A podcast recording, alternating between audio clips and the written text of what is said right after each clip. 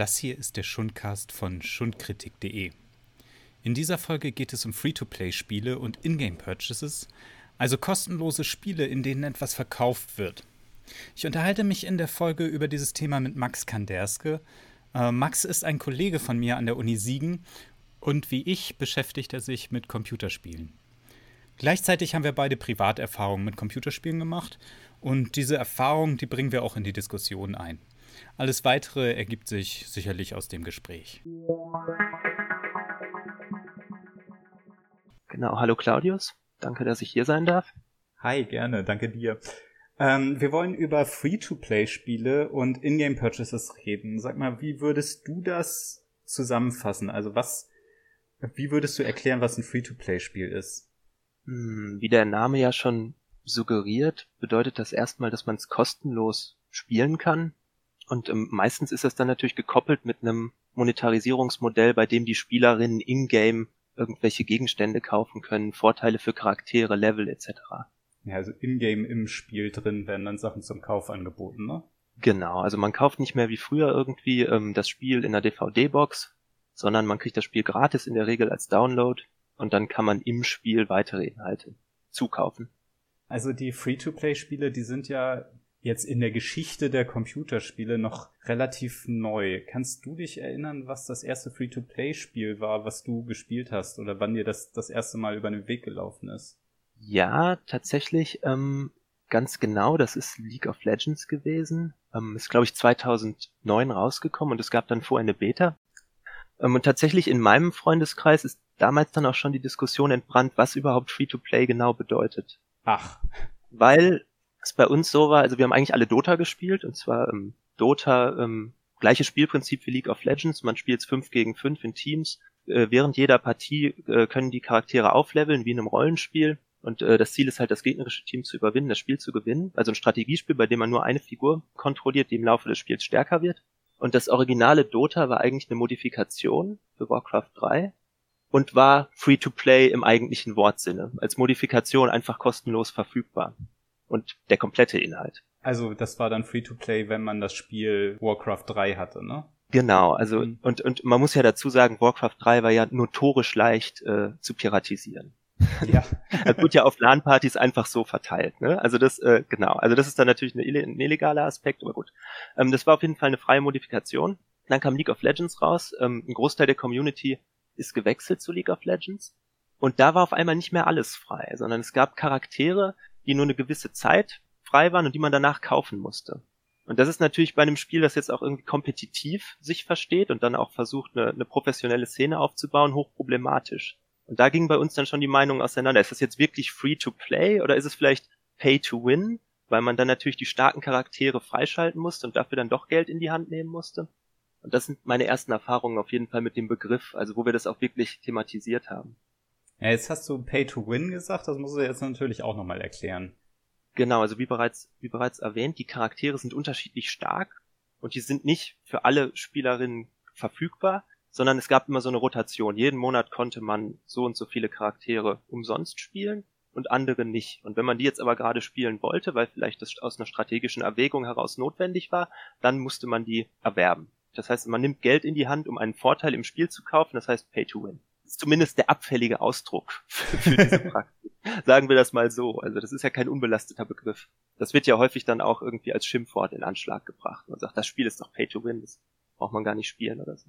Und dann gibt's ja auch ähm, Alternativen dazu, zu Pay to Win. Ne? Also die, die Reaktion der Firmen da drauf war ja dann, dass sie auch dann die Vorteile, die man dann für Geld kaufen konnte, kleiner machten oder eben ja nur noch Sachen verkaufen, die einem gar keinen Vorteil geben im Spiel. Genau, also wenn wir das jetzt einfach an diesem Genre mal durchexerzieren, wenn wir jetzt gerade schon irgendwie bei, bei MOBAs sind, also so nennt man das Genre ja Multiplayer Online Battle Arenas. Und ich habe gerade gesagt, Dota ist da irgendwie der, der Ursprung gewesen. Dann hat Valve danach als Konkurrenzprodukt zu League of Legends Dota 2 entwickelt. Ähm, und die haben sich dafür entschieden, nur kosmetische Gegenstände zu verkaufen. Also Gegenstände, die den Charakter irgendwie hübscher machen, obwohl natürlich Schönheit im Auge des Betrachters liegt, im Auge der Betrachterin, wie auch immer, die aber auf das Gameplay keinen Effekt haben. Also da wurden keine Fähigkeiten verstärkt, es gab nicht mehr Charaktere freizuschalten, als ohnehin verfügbar waren. Das ist alles nur kosmetisch gewesen und ist meines Wissens nach auch bis heute so geblieben. Ja, und das ist halt so ein Punkt, wo ich manchmal auch Verwunderung erlebe, gerade von Leuten, die halt selber nicht spielen, dass die Leute mhm. dafür dann Geld ausgeben, obwohl es ihnen halt im Spiel dann keinen Vorteil gibt. Außer vielleicht Distinktionsgewinn. Ja. Also ich meine, man sieht natürlich anders aus. Man sieht vielleicht cooler aus, ne, als jetzt der Gegner, der vielleicht mit der gleichen Spielfigur rumläuft, aber nicht den schicken Hut hat. Ja. Und es ist natürlich auch so, ich meine, die Spieler spielen und Spielerinnen spielen dieses Spiel ja sehr lange, ne? Ja. Und dann hat man vielleicht auch irgendwann, also vielleicht auch einfach aus Abwechslungsgründen oder weil man sich auch sagt, naja, jetzt habe ich das Spiel so und so viele Stunden gespielt, zum Beispiel wenn ich es über Steam spiele, wenn ich mir überlege, ein Vollpreisspiel damals, ne, ja. das hat ja jetzt irgendeinen monetären Gegenwert, zum Beispiel habe ich 50 Euro dafür bezahlt, jetzt habe ich aber dieses Gratisspiel schon, weiß ich nicht, 1000 Stunden lang gespielt, da könnte ich denen ja auch eigentlich mal Geld zukommen lassen, ne? Hm. Also dann sinkt ja auch die Schwelle oder die Bereitschaft, ähm, ist vielleicht größer, dass man dann Geld in die Hand nimmt. Sowas zumindest irgendwie bei meinen Freunden. Also früher war es bei uns so ein bisschen wie bei den äh, MMO-Abos früher. Am ja. Anfang äh, haben alle gesagt, monatlich Geld bezahlen für ein Spiel, das ist doch völlig absurd. Und dann äh, mit der Zeit hat sich das irgendwie normalisiert und die Leute haben angefangen gegenzurechnen. Wie ist das denn, wenn ich jetzt irgendwie einmal weggehe, eine, eine Packung Zigaretten oder einen Drink oder was auch immer, dann haben die es vor sich selbst irgendwie gerechtfertigt, dass man jetzt halt monatlich für so ein Spiel zahlt. Und genauso war das dann mit den kosmetischen Items hinterher auch. Ja, und dann ja auch die unterschiedlichen Modelle gegeneinander. Ne? Für 60 Euro kann ich mir ein Vollpreisspiel kaufen und dann alle sechs Monate oder ich oder alle drei Monate oder ich kann für den Preis halt so und so lange World of Warcraft spielen und das Abo dafür bezahlen. Und dann ja auch dann wieder die kosmetischen Items. Wie viele grüne Schwerter kann ich mir denn kaufen für den Preis von dem Abo dann wiederum? Mhm. Es ist ja auch so, also die meisten, ähm, die meisten Spielerinnen, die konzentrieren sich irgendwie auf eine Handvoll von Charakteren. Und das sind dann irgendwie so ihre, ihre Mains, sagt man, ne? Also irgendwie ihre Standardcharaktere, die sie halt wählen. Und die wollen sie dann auch irgendwie besonders schön ausstatten. Also das ist zumindest so das, was ich immer gemerkt habe.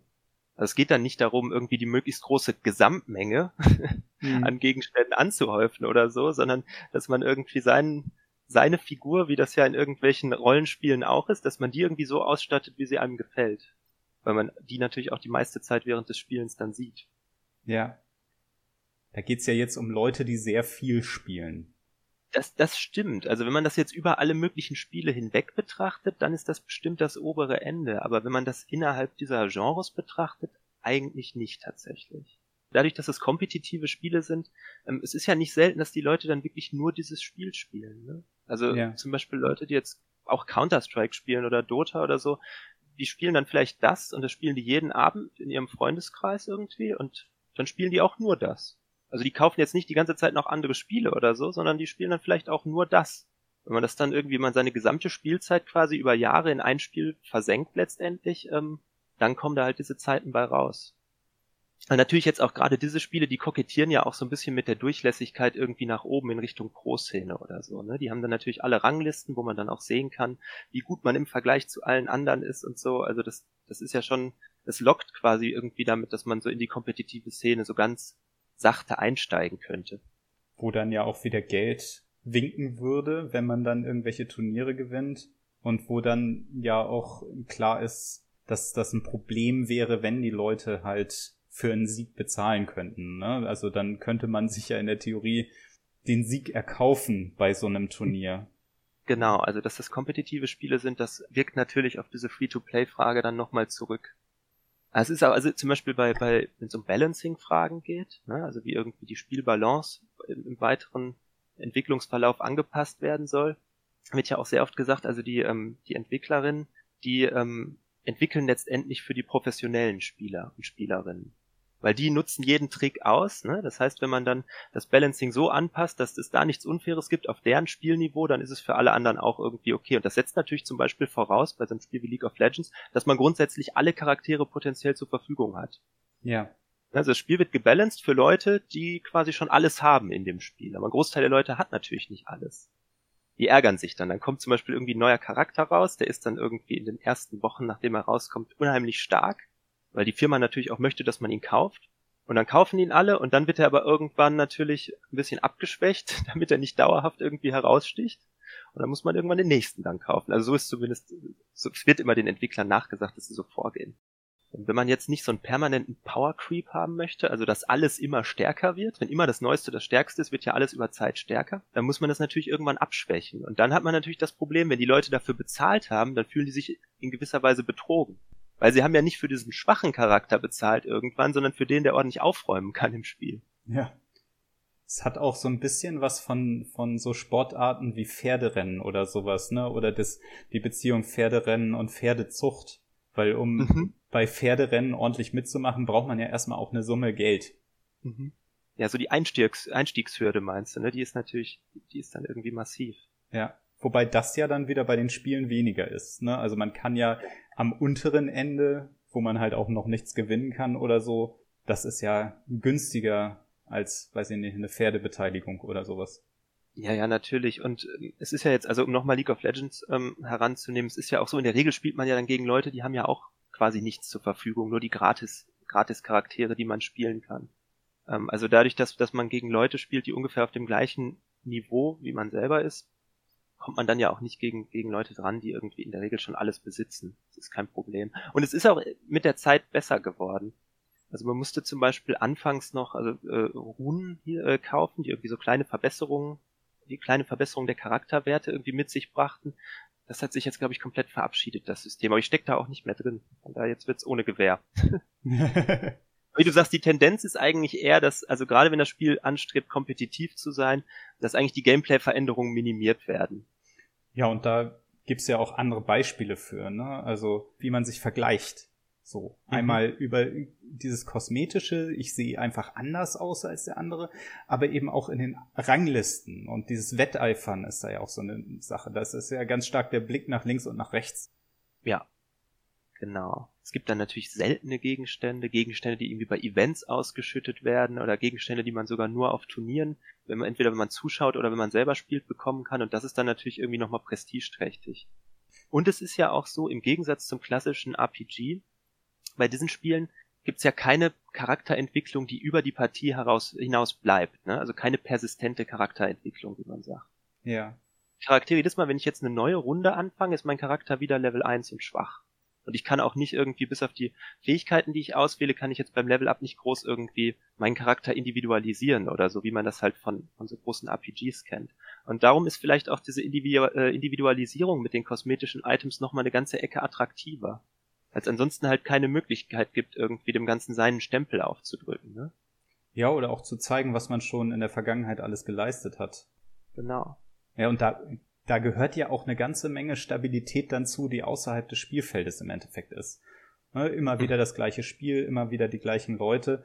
Und das sieht man dann ja auch daran, dass die Spiele, die da in diesem Bereich gespielt werden, das sind ja nicht so wahnsinnig viele. Ich meine, jeden Monat kommen Dutzende neue Spiele raus. Aber wenn man sich gerade auf Steam anguckt, was wird denn am meisten gespielt? Das sind halt genau diese Spiele, die über Jahre oder eben inzwischen schon Jahrzehnte auch weiterhin gespielt werden. Counter-Strike ist so ein Beispiel, was inzwischen Free-to-Play ist, aber Dota und League of Legends ist auch immer wieder dabei. Also da bilden ja. sich dann ja auch Spiele einfach als Standards raus, die dann eben von einer gewissen Gruppe an Spielern dann auch ja über lange Zeit und immer wieder mit den gleichen Leuten gespielt werden. Und es ist ja auch so, also diese Langfristigkeit jetzt auch bei den Gegenständen, die implementieren die Entwicklerinnen ja auch zum Beispiel über solche Dinge wie, wie Battle Passes oder Seasonal Passes. Wie funktioniert also da das? Gab's, ja, da gab es auch einen ähm, der ersten in, in Dota, das fing an als eigentlich so ein ja, ein Begleitbuch, ein Kompendium hieß das am Anfang, zum größten Turnier, also zur Weltmeisterschaft quasi, die einmal im Jahr ausgespielt wird. Und man konnte halt ein, ein digitales Buch kaufen, in dem waren dann Informationen über die Spieler vermerkt und man konnte ähm, Wetten darauf abschließen, welche Teams sich wie platzieren. Man konnte wie so kleine Fußballbildchen einkleben in dieses Buch von den, von den professionellen Spielern. Und unter anderem konnte man dann halt auch Gegenstände bekommen. Über diese, über diese Spielsaison und dann letztendlich über diese Weltmeisterschaft hinweg. Und das ist ein System, das ja sehr, sehr viele Spiele mittlerweile implementiert haben. Jetzt auch im, im Battle Royale Genre zum Beispiel. Also Fortnite hat ja diese, diese Battle Passes oder Seasonal Passes, Seasons, ich weiß nicht genau, wie es da heißt. Apex Legends hat's auf jeden Fall. Players Anna und Battlegrounds auch. Dass immer dann irgendwie für eine Saison, was dann irgendwie meistens so, weiß ich nicht, was zwischen drei und sechs Monate ist, dass man da so kleine Aufgaben im Spiel löst oder auch einfach nur, wenn man im Spiel gewinnt, Punkte bekommt und dann nochmal Gegenstände, die saisonspezifisch sind, bekommen kann, die man auch später nicht bekommen kann. Also da kommt dann auch so eine Rarität, so ein Raritätscharakter dazu und auch vielleicht, das ist jetzt eine Chance, die gibt's jetzt nur einmal, ich muss jetzt während dieser Saison spielen, sonst ist das für immer weg. Also das kann man dann auch nicht irgendwie handeln auf dem Steam-Markt oder so. Ja, da bekommen die Spiele irgendwo so eine Zeitlichkeit oder eine Geschichtlichkeit, die sie sonst in anderer Hinsicht nicht hatten, ne? Genau, was ich gerade sagte, es gibt keine, es gibt eigentlich keine Entwicklung über die Einzelrunde hinweg. Das ist ja auch der Reiz von einem kompetitiven Spiel. Ne? Also wie bei mhm. Schach oder so, jedes Mal, wenn man es aufbaut, dann ist es ist irgendwie Stunde null und wenn man, wenn das Spiel vorbei ist, geht es wieder in den Anfangszustand zurück. Dazwischen findet keine Entwicklung statt. Und über sowas wie so eine, so eine Saisonstruktur und dann auch solche E-Sport-Events, die irgendwie dann das Jahr punktieren, da kann da genau eine Geschichtlichkeit geschaffen werden. Also es ist schön, dass du auch Fortnite ansprichst, weil da wollte ich es auch so ein bisschen hinleiten gerade mit den Standards. Ne? Also das ist ja wirklich auch ein Spiel, was zu einem ja Standard geworden ist, den ganz viele junge Leute spielen, der auch berühmt ist über Sportler, die irgendwie da Tänze nachmachen und so weiter. Das ja auch zu so einem breiten Phänomen auf Schulhöfen wird, wie das vielleicht in den 80ern so Leute wie Michael Jackson waren oder sowas. Das ist dann jetzt Fortnite. Mhm. Und eben auch mhm. dieses, dieses Wettbewerbsmäßige, ne? Also ich glaube, ich weiß nicht, E-Sports ist bei Fortnite, glaube ich, nicht so das Thema, aber es geht ja natürlich auch immer so ein bisschen darum, wie weit kommt man. Ja, also es ist natürlich, das Battle Royale Genre ist jetzt natürlich, würde ich sagen, für E-Sport nicht so gut geeignet, aber es gibt natürlich die, es gibt natürlich eine Weltmeisterschaft, die auch ein hohes Preisgeld hat und wo dann natürlich die einzelnen, in der Regel Streamer und Streamerinnen, die, ähm, die besonders gut sind und die in ihren Spielen, die sie jetzt so über das Jahr hinweg spielen, auch sehr weit kommen, sich dann nochmal messen. Also es gibt, glaube ich, so eine, so eine Rangliste, also man bekommt je nach Platzierung für jedes Spiel, das man als Ranglistenspiel spielt, äh, Punkte. Und danach wird tatsächlich ausgewählt, wer dann zur Weltmeisterschaft eingeladen wird. Also das ist auch wieder das, was ich gerade meinte, so diese, diese suggerierte Durchlässigkeit. Na, eigentlich, wenn ich genug gewinne, könnte ich auch zur Weltmeisterschaft fahren. Ja. Ja, und es ist natürlich, also wie, wie du auch gerade gesagt hast, du hast es mit Michael Jackson verglichen. Ich, ich finde den gar nicht schlecht, den Vergleich. Einfach weil das ein Bezugspunkt ist, von dem man zumindest in der jüngeren Generation auf jeden Fall weiß, das kennen die anderen. Also das waren ja früher andere Kulturprodukte, die diese, die diese Bezugspunkte, die so eine, Strahlkraft irgendwie hatten, äh, gebildet haben. Und jetzt ist es halt irgendwie Fortnite zum Beispiel. Also es ist ja schon sehr interessant. Und es funktioniert ja auch sehr wie Popkultur, ne? Also dieses äh, sowohl Gleichmachende. Wir haben alle die gleiche Basis. Wir können uns alle über Fortnite unterhalten. Und Fortnite ist immer das gleiche, egal ob ich das jetzt von einem Computer in China oder von einem Computer in Florida aufrufe. Auf der anderen Seite bietet es dann aber auch die Möglichkeit, mich eben gegenüber meinen Freunden so ein bisschen zu distinguieren. Okay, auch wenn dann auf der Welt wahrscheinlich Hunderttausende von Leuten rumlaufen, die sich auf die gleiche Weise unterscheiden von ihren Freundinnen und Freunden. Aber in meiner Freundesgruppe bin ich der Einzige, der diesen Hut hat, wie du eben so schön gesagt hast. Genau.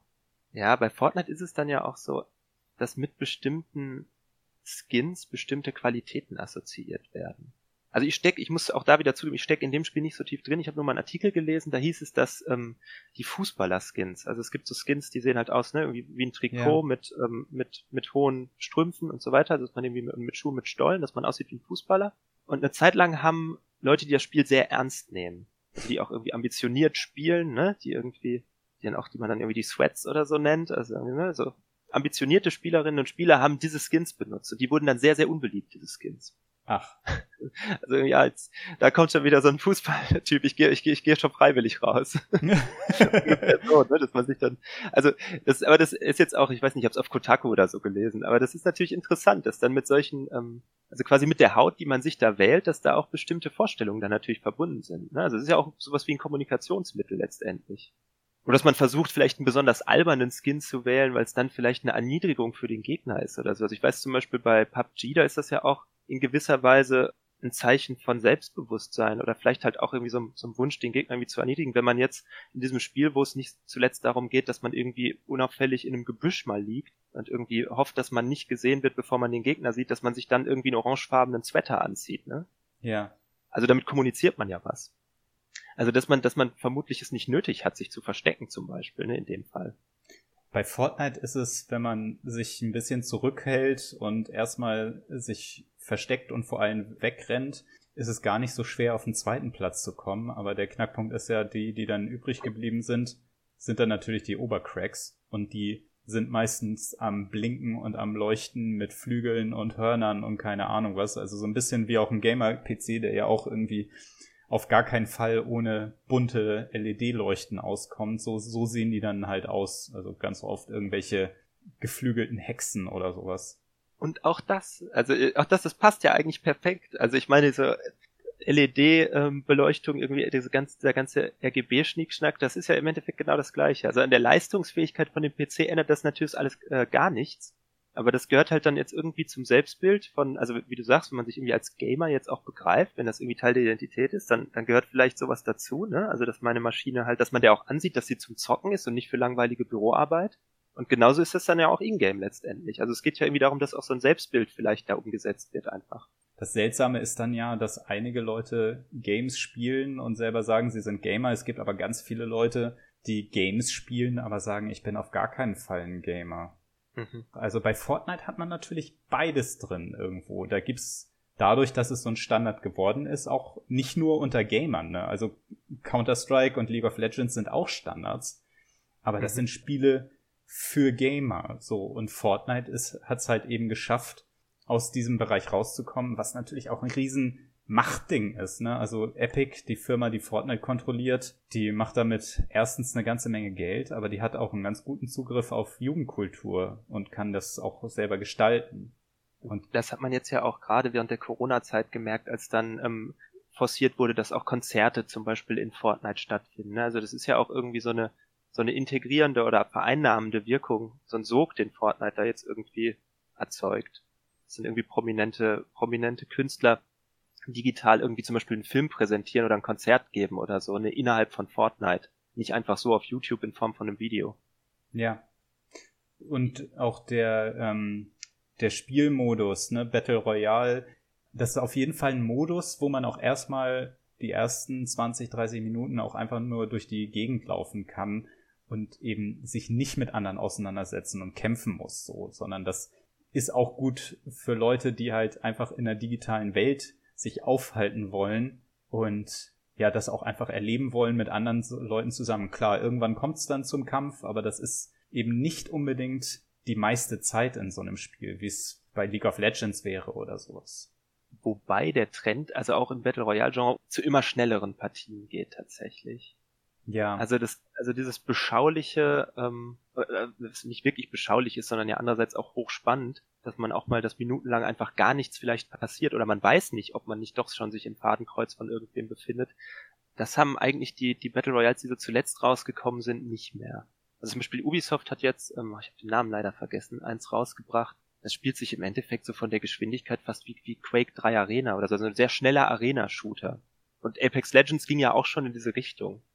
Also ja. irgendwie so das, was, also ich, ich würde auch mit Battle Royale jetzt eher sowas wie PUBG oder, oder Daisy davor halt dann irgendwie assoziieren, wo man auch dann ewig lange durchs Gelände streifen kann, ohne jemandem zu begegnen, aber ähm, der Trend geht auf jeden Fall in eine andere Richtung. Aber ich wollte noch was sagen zur, zu den verschiedenen Gruppen von Menschen, die spielen. Und da fällt natürlich noch ein weiteres Free-to-Play-Spiel ein, wo aber auch wieder die Frage ist, wie Free-to-Play ist es denn eigentlich? Candy Crush, also Mobile Gaming, ne? Ja. Weil das ist ja so eine Gruppe, die wird ja auch dann von Gamern oft ausgestoßen irgendwie. Oder das ist ja kein richtiges Spielen oder so. Ne? Es ist ja immer das Lustige, wenn so Umfragen gemacht werden, wie viele Leute spielen denn überhaupt? Jetzt weiß ich nicht, in Deutschland oder weltweit, wie auch immer. Und dann, dann versuchen immer die Leute, die jetzt irgendwie an einem PC oder an einer Konsole spielen, versuchen dann immer sich so ein bisschen abzusetzen. Also auch das wäre so ein Distinktionsgewinn irgendwie zu erzielen gegenüber den Leuten, die nur am Handy spielen oder die nur solitär spielen oder so, ne? Ja, Candy Crush, die Mobile-Spieler, ich meine, das ist ja dann auch wieder zweiseitig. Also da werden natürlich auch Leute zu Unrecht rausgeschmissen, die Computerspiele spielen. Und so ein arcadiges Spiel, also ich meine vor 30, 40 Jahren oder so, vor 30, 40 Jahren wäre das völlig klar, dass das auch als Computerspiel, auch als Game für Gamer zählt oder so. Aber heute irgendwie nicht mehr. Ne, das ist ja auch irgendwo ein bisschen verzerrend. Auf der anderen Seite steckt da natürlich auch ein bisschen eine Wahrheit drin, dass jemand, der jetzt jeden Tag fünf Stunden League of Legends spielt und in der Liga unterwegs ist, ist vielleicht auch ein bisschen ein anderer Charakter als jemand, die oder der Candy Crush spielt fünf Stunden am Tag. Ich meine, gut, jetzt habe ich die eine Spielerin gegendert, die andere Spielerin nicht. Ne? Das ist natürlich auch so eine Sache. Candy Crush, da werden sicherlich mehr Frauen drin sein oder so. Ja, ich glaube, das ist auch, also das ist ja auch ein Versuch, also dass man zum Beispiel sagt, Mobile Games sind keine richtigen Games, das ist bestimmt auch ein Versuch, gerade auch Frauen draußen zu halten. Also da gibt's ja, das ist so ein bisschen wie mit Facebook-Spielen. Also so Mobile Games und auch Facebook-Spiele, die haben ja einen sehr hohen Frauenanteil eigentlich. Also ungewöhnlich hoch, wenn man das auch wieder über alle Spiele hinweg sieht. Ja. Und wenn man jetzt sagt, ich bin irgendwie, also ne, ich, ich als Hardcore-Gamer oder so, dann, dann halte ich diese Leute raus und ich halte nicht nur Leute raus, die am Handy spielen, sondern ich halte auch in erster Linie Frauen raus aus der Community. Also das ist bestimmt eine Komponente davon. Ich, also ich glaube, das ist historisch bedingt also ich meine, mittler, das ist mittlerweile auch nicht mehr so. Das ist mein Eindruck. Das, das ist viel besser geworden auf jeden Fall. Also es war zu meiner Schulzeit schon so, ähm, irgendwie, es war jetzt kein soziales, wie soll man sagen, kein Stigma, wenn man, wenn man als ähm, Mädel viel gespielt hat. Ja. Ich glaube, dass das in den Generationen vorher noch, noch sehr stark so war.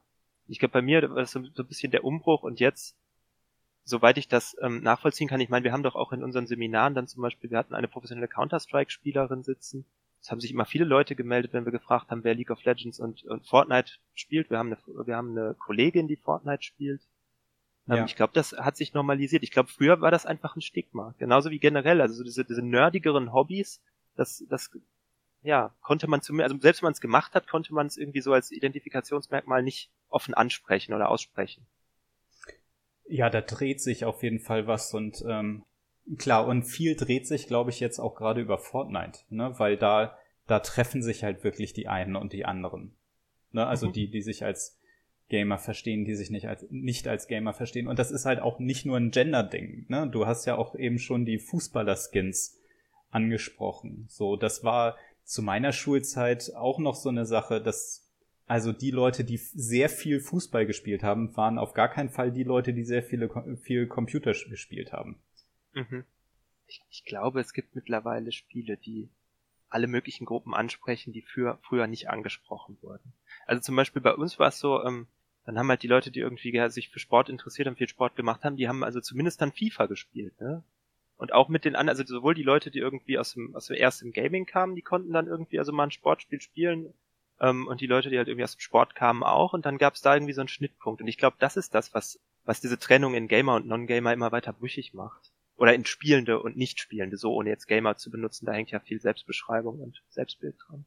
Fortnite, was wir jetzt die ganze Zeit als Thema hatten, das lebt ja eigentlich davon, dass es positioniert ist an der Schnittstelle halt vom Battle Royale Genre, das damals sowieso im Auftrieb, im Aufwind war, und Minecraft eigentlich. Ja. Und Minecraft war ja schon das Spiel, das irgendwie alle Leute reingeholt hat. Also irgendwie, das haben ja wirklich Männlein wie Weiblein, alle Jugendlichen gespielt, ne? Alles dazwischen natürlich. so, ähm, und, und die sind dann irgendwie, die haben dann zumindest Fortnite mal ausprobiert. Und dann kommen die so natürlich irgendwie mit einer Community in, in Kontakt, die aus der anderen Richtung kommt und sagt, ja, wir mögen irgendwie kompetitives Spiel, wir mögen Battle Royale, oh, Fortnite. Und dann vermischt sich das. Und ich glaube, diese Spiele, die das leisten können, dass diese Vermischung zustande kommt, die sind auch wichtig so die Trennungen, die wir gerade jetzt irgendwie aufgemacht haben, weiß ich nicht, ob das jetzt Sportler, Nicht-Sportler oder äh, Jungs, Mädels oder was auch immer ist, so werden die abgebaut. Ja, und ein Faktor in, dem, in der Mischung ist auch das, was ich angesprochen habe mit meistens bei Fortnite läufst du erstmal eine ganze Weile durch die Gegend oder fliegst mit einem Hubschrauber, fährst mit einem Boot oder so. Äh, Walking-Simulatoren. Also ein Spiel, wo man einfach in einer Landschaft ist, die irgendwie ansprechend ist, angenehm und man geht quasi im Spiel spazieren das ist ja auch ein Genre und das steckt da auch drin. Das steckt natürlich auch schon in Minecraft drin, aber Minecraft ist halt das plus so ein bisschen Aufbaustrategie, kreativ, Lego-Baukasten oder sowas. Mhm. Als Spieler in Fortnite bist du halt auch erstmal in der Landschaft und gehst mit deinen Freunden durch die Gegend und durchsuchst Kisten und so weiter. Das hat dann natürlich auch da so einen ruhigen Reiz. Ja, wenn man sich das anschaut, also das, das Battle Royale Genre ist ja eigentlich, wenn ich mich richtig erinnere, aus Daisy halt hervorgegangen, also aus einem Zombie-Spiel. Beziehungsweise die Grundlage ist eigentlich eine Militärsimulation, die dann damals schon sehr weitläufige Gebiete simulieren konnte, Arma. Und dann gab es dafür dieses Zombie-Spiel. Und das Ziel war eigentlich zu überleben. Also es war irgendwie so ein Quadratkilometer großer Bereich, sollte irgendwie so ein fiktives osteuropäisches Land sein und es gab halt überall Zombies und man musste da einfach nur überleben und wie du sagst, also Walking Simulator würde ich es nicht nennen, aber auf jeden Fall einfach nur die Landschaft zu durchqueren und sich da irgendwie von Gehöft zu Gehöft oder von Städtchen zu Städtchen durchzuschlagen, das war da ein großes Ding. Bis dann die Leute das Spiel so gut verstanden haben, dass diese, diese Überlebensherausforderung nicht mehr gereicht hat und dann man sich aus Langeweile quasi gegeneinander gerichtet hat. und so war dann Battle Royale gebor geboren. Ne? Also Player Unknowns Battlegrounds war ja auch eine Mod dann für Daisy. Ja. Das sind ja immer so Modding, so Modding-Genealogien, die wir hier beschreiben letztendlich. Also die Verbindung ist auf jeden Fall da. Wenn die Menschen ja. nicht mehr überleben müssen, wenden sie sich gegeneinander. Das äh, könnte man natürlich auch irgendwie historisch wenden. Ja, ja, ja genau. Wenn die, wenn die elementaren Bedürfnisse äh, äh erfüllt sind, dann entsteht sofort ein neues Bedürfnis. Ne, da muss Konkurrenz. Ja. Äh, nochmal eine andere Form von Konkurrenz. Also nicht mehr unmittelbar um Nahrungsmittel oder so, sondern einfach nur um mal zu demonstrieren, wer der Stärkere ist. Also nein, das, man muss das jetzt nicht irgendwie anthropologisch wenden. Ähm, Könnte man aber. So war es damals. Genau. Ja. Und das ist natürlich dann lustig gewesen, wenn man neu in das Spiel kam, dann hatte man mit Überleben noch genug zu tun und hat sich gedacht, warum schießen die denn auf mich? Was soll denn das? Wir haben doch hier alle das gleiche Problem. Aber die hatten aber überhaupt nicht das Problem. Die hatten Langeweile. ja, oh je, oh also das, das war eine ganz interessante Erfahrung. Aber was wir gerade noch unterschlagen haben, ich habe das jetzt so dargestellt, weil es auch in meinem Freundeskreis sich irgendwie so, so, so schleichend entwickelt hat, dass dann die Leute angefangen haben, halt mehr oder weniger alle zumindest mal ein bisschen Geld auszugeben für Free-to-Play-Spiele. Es gibt ja auch wirklich sehr viele Leute, die spielen diese Spiele und bezahlen gar nichts. Ne? Ja. Und die werden natürlich trotzdem auch umworben, weil das Spiel natürlich nur mit denen funktionieren kann. Ne? Also nur wenn jetzt zum Beispiel ein kompetitives Spiel eine Community hat, die groß genug ist, kann man irgendwie ein Matchmaking-System betreiben das irgendwie halbwegs vernünftig Spiele von, von ungefähr ausgeglichenen Teams oder wie soll man sagen, ausgeglichene Runden irgendwie erzeugen kann. Ich meine, was man halt in der Literatur oder auch in der Journalistik immer wieder liest, ist eben diese Figur von Wales, Wahlen. Ne? Also die Statistik in vielen Free-to-Play-Spielen ist ja, dass die allermeisten Leute über 90 Prozent in der Regel gar nichts bezahlen und dann sehr wenige sehr viel. Und bei verschiedenen Spielen ist dann diese Kurve unterschiedlich, ne? Also dann sind es halt mal 60-40 oder sowas.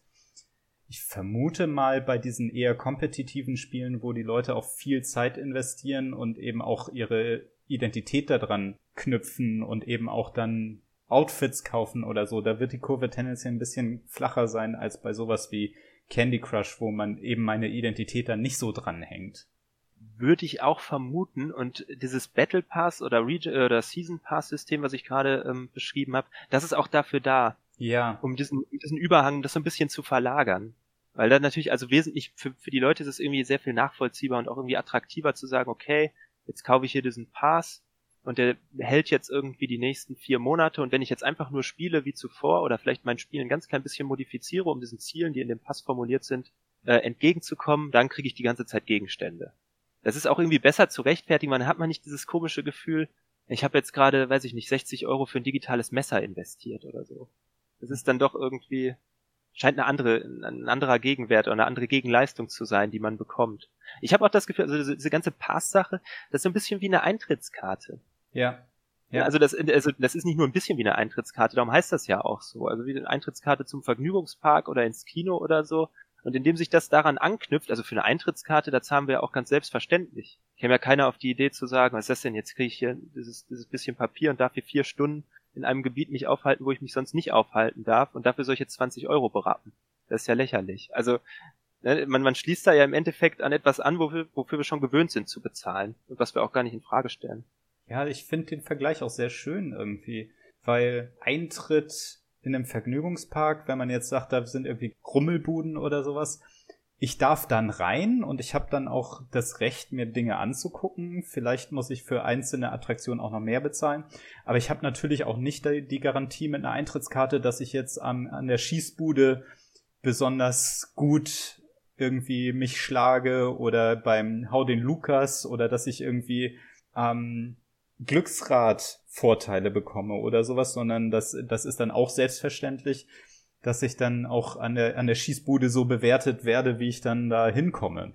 Finde ich auch. Jetzt, also genau, du hast jetzt natürlich auch schon strategisch äh, das Glücksrad erwähnt, weil ja auch diese, weil ja auch jetzt, also gerade diese Pässe, die sind natürlich dann häufig noch mit Zufallsmechaniken verbunden. Ne? Also zum Beispiel kann man, kann es dann auch sein, dass man im Rahmen von so einem Pass dann irgendwelche Kisten wieder bekommt, die dann zufällige Gegenstände erhalten. Oder also ich meine, bei Dota gab es wirklich ein Glücksrad. Ja. Alle so und so Stufen, die man in diesem Pass abgeschlossen hat, durfte man dann einmal am Glücksrad drehen. Also das ist wirklich genau, genau analog zum, ähm, zum Vergnügungspark. Ja, die Kisten bei Counter-Strike, das habe ich mir jetzt die Tage mal angeguckt auf YouTube. Die Kisten bei Counter-Strike haben auch so eine Glücksrad-Ästhetik. Ich meine, man weiß nicht, welche Mathematik dahinter liegt. Das wird nicht einfach ein straightes Rad sein oder so. Was da präsentiert ist, ist sicherlich was anderes, als was da auf der ja. Ebene von Zahlen passiert. Und das ist ja auch, genau, das ist ja auch, ähm, das ist ja eigentlich auch sehr gemein. Also darum ist es ja zum Beispiel so, in China müssen die Chancen angezeigt werden. Also man muss genau sehen, mit welcher Chance man welchen Preis bekommen kann. Weil diese, wie, du gerade sagst, die visuellen Darstellungen, die suggerieren immer, also nicht, wie zum Beispiel ein Glücksrad, wo alle Felder gleich groß sind, dass jetzt irgendwie den ganz tollen Skin zu bekommen, die gleiche Chance hätte wie den ganz schlechten zu bekommen. Das ist ja Quatsch. Mit 90% Wahrscheinlichkeit kriegt man den schlechten und die restlichen 10 verteilen sich irgendwie auf die, auf irgendwas so in der Mitte und dann gibt's 0,0001% Chance, den besten zu bekommen. Also das, das sind so ne, ungefähr die Dimensionen, in denen man da denken muss. Aber die Visualisierung suggeriert natürlich was ganz anderes. Ja, Weshalb ja auch diese ganze Debatte um Glücksspiel ähm, und gerade auch Glücksspiel an den Händen von Jugendlichen entbrannt ist. Weil das natürlich, ich kann, ich kann ähm, mir einfach eine Steam-Guthabenkarte kaufen an der Kasse im, im Supermarkt und dann kann ich damit hier irgendwie dieses virtuelle Glücksrad drehen. Ja, ja und hab dann ja auch wieder möglicherweise Dinge, die wieder Geld wert sind möglicherweise, aber in der Regel, genau, also in der Regel ist das kein Gewinn. Also Counter-Strike-Kisten öffnen, das ist kein Goldesel. Ja, genauso wenig wie ein Casino. Genauso wenig wie ein Casino, das, äh, sonst wird's nicht betrieben von den Leuten. Ja. ja, es gibt, es gibt dann ja ganz, ganz clevere Lösungen. Ich weiß gar nicht, ob das Belgien oder Frankreich waren. Die haben ja ein Gesetz erlassen, dass das so nicht mehr zulässig ist, dieses mhm. Glücksraddrehen. Und da wird es jetzt so implementiert, dass man immer eine Kiste, quasi in eine Kiste reingucken kann und sieht, was man da bekommen wird. Aber um in eine weitere Kiste reingucken zu können, muss man die erste kaufen. Ah ja.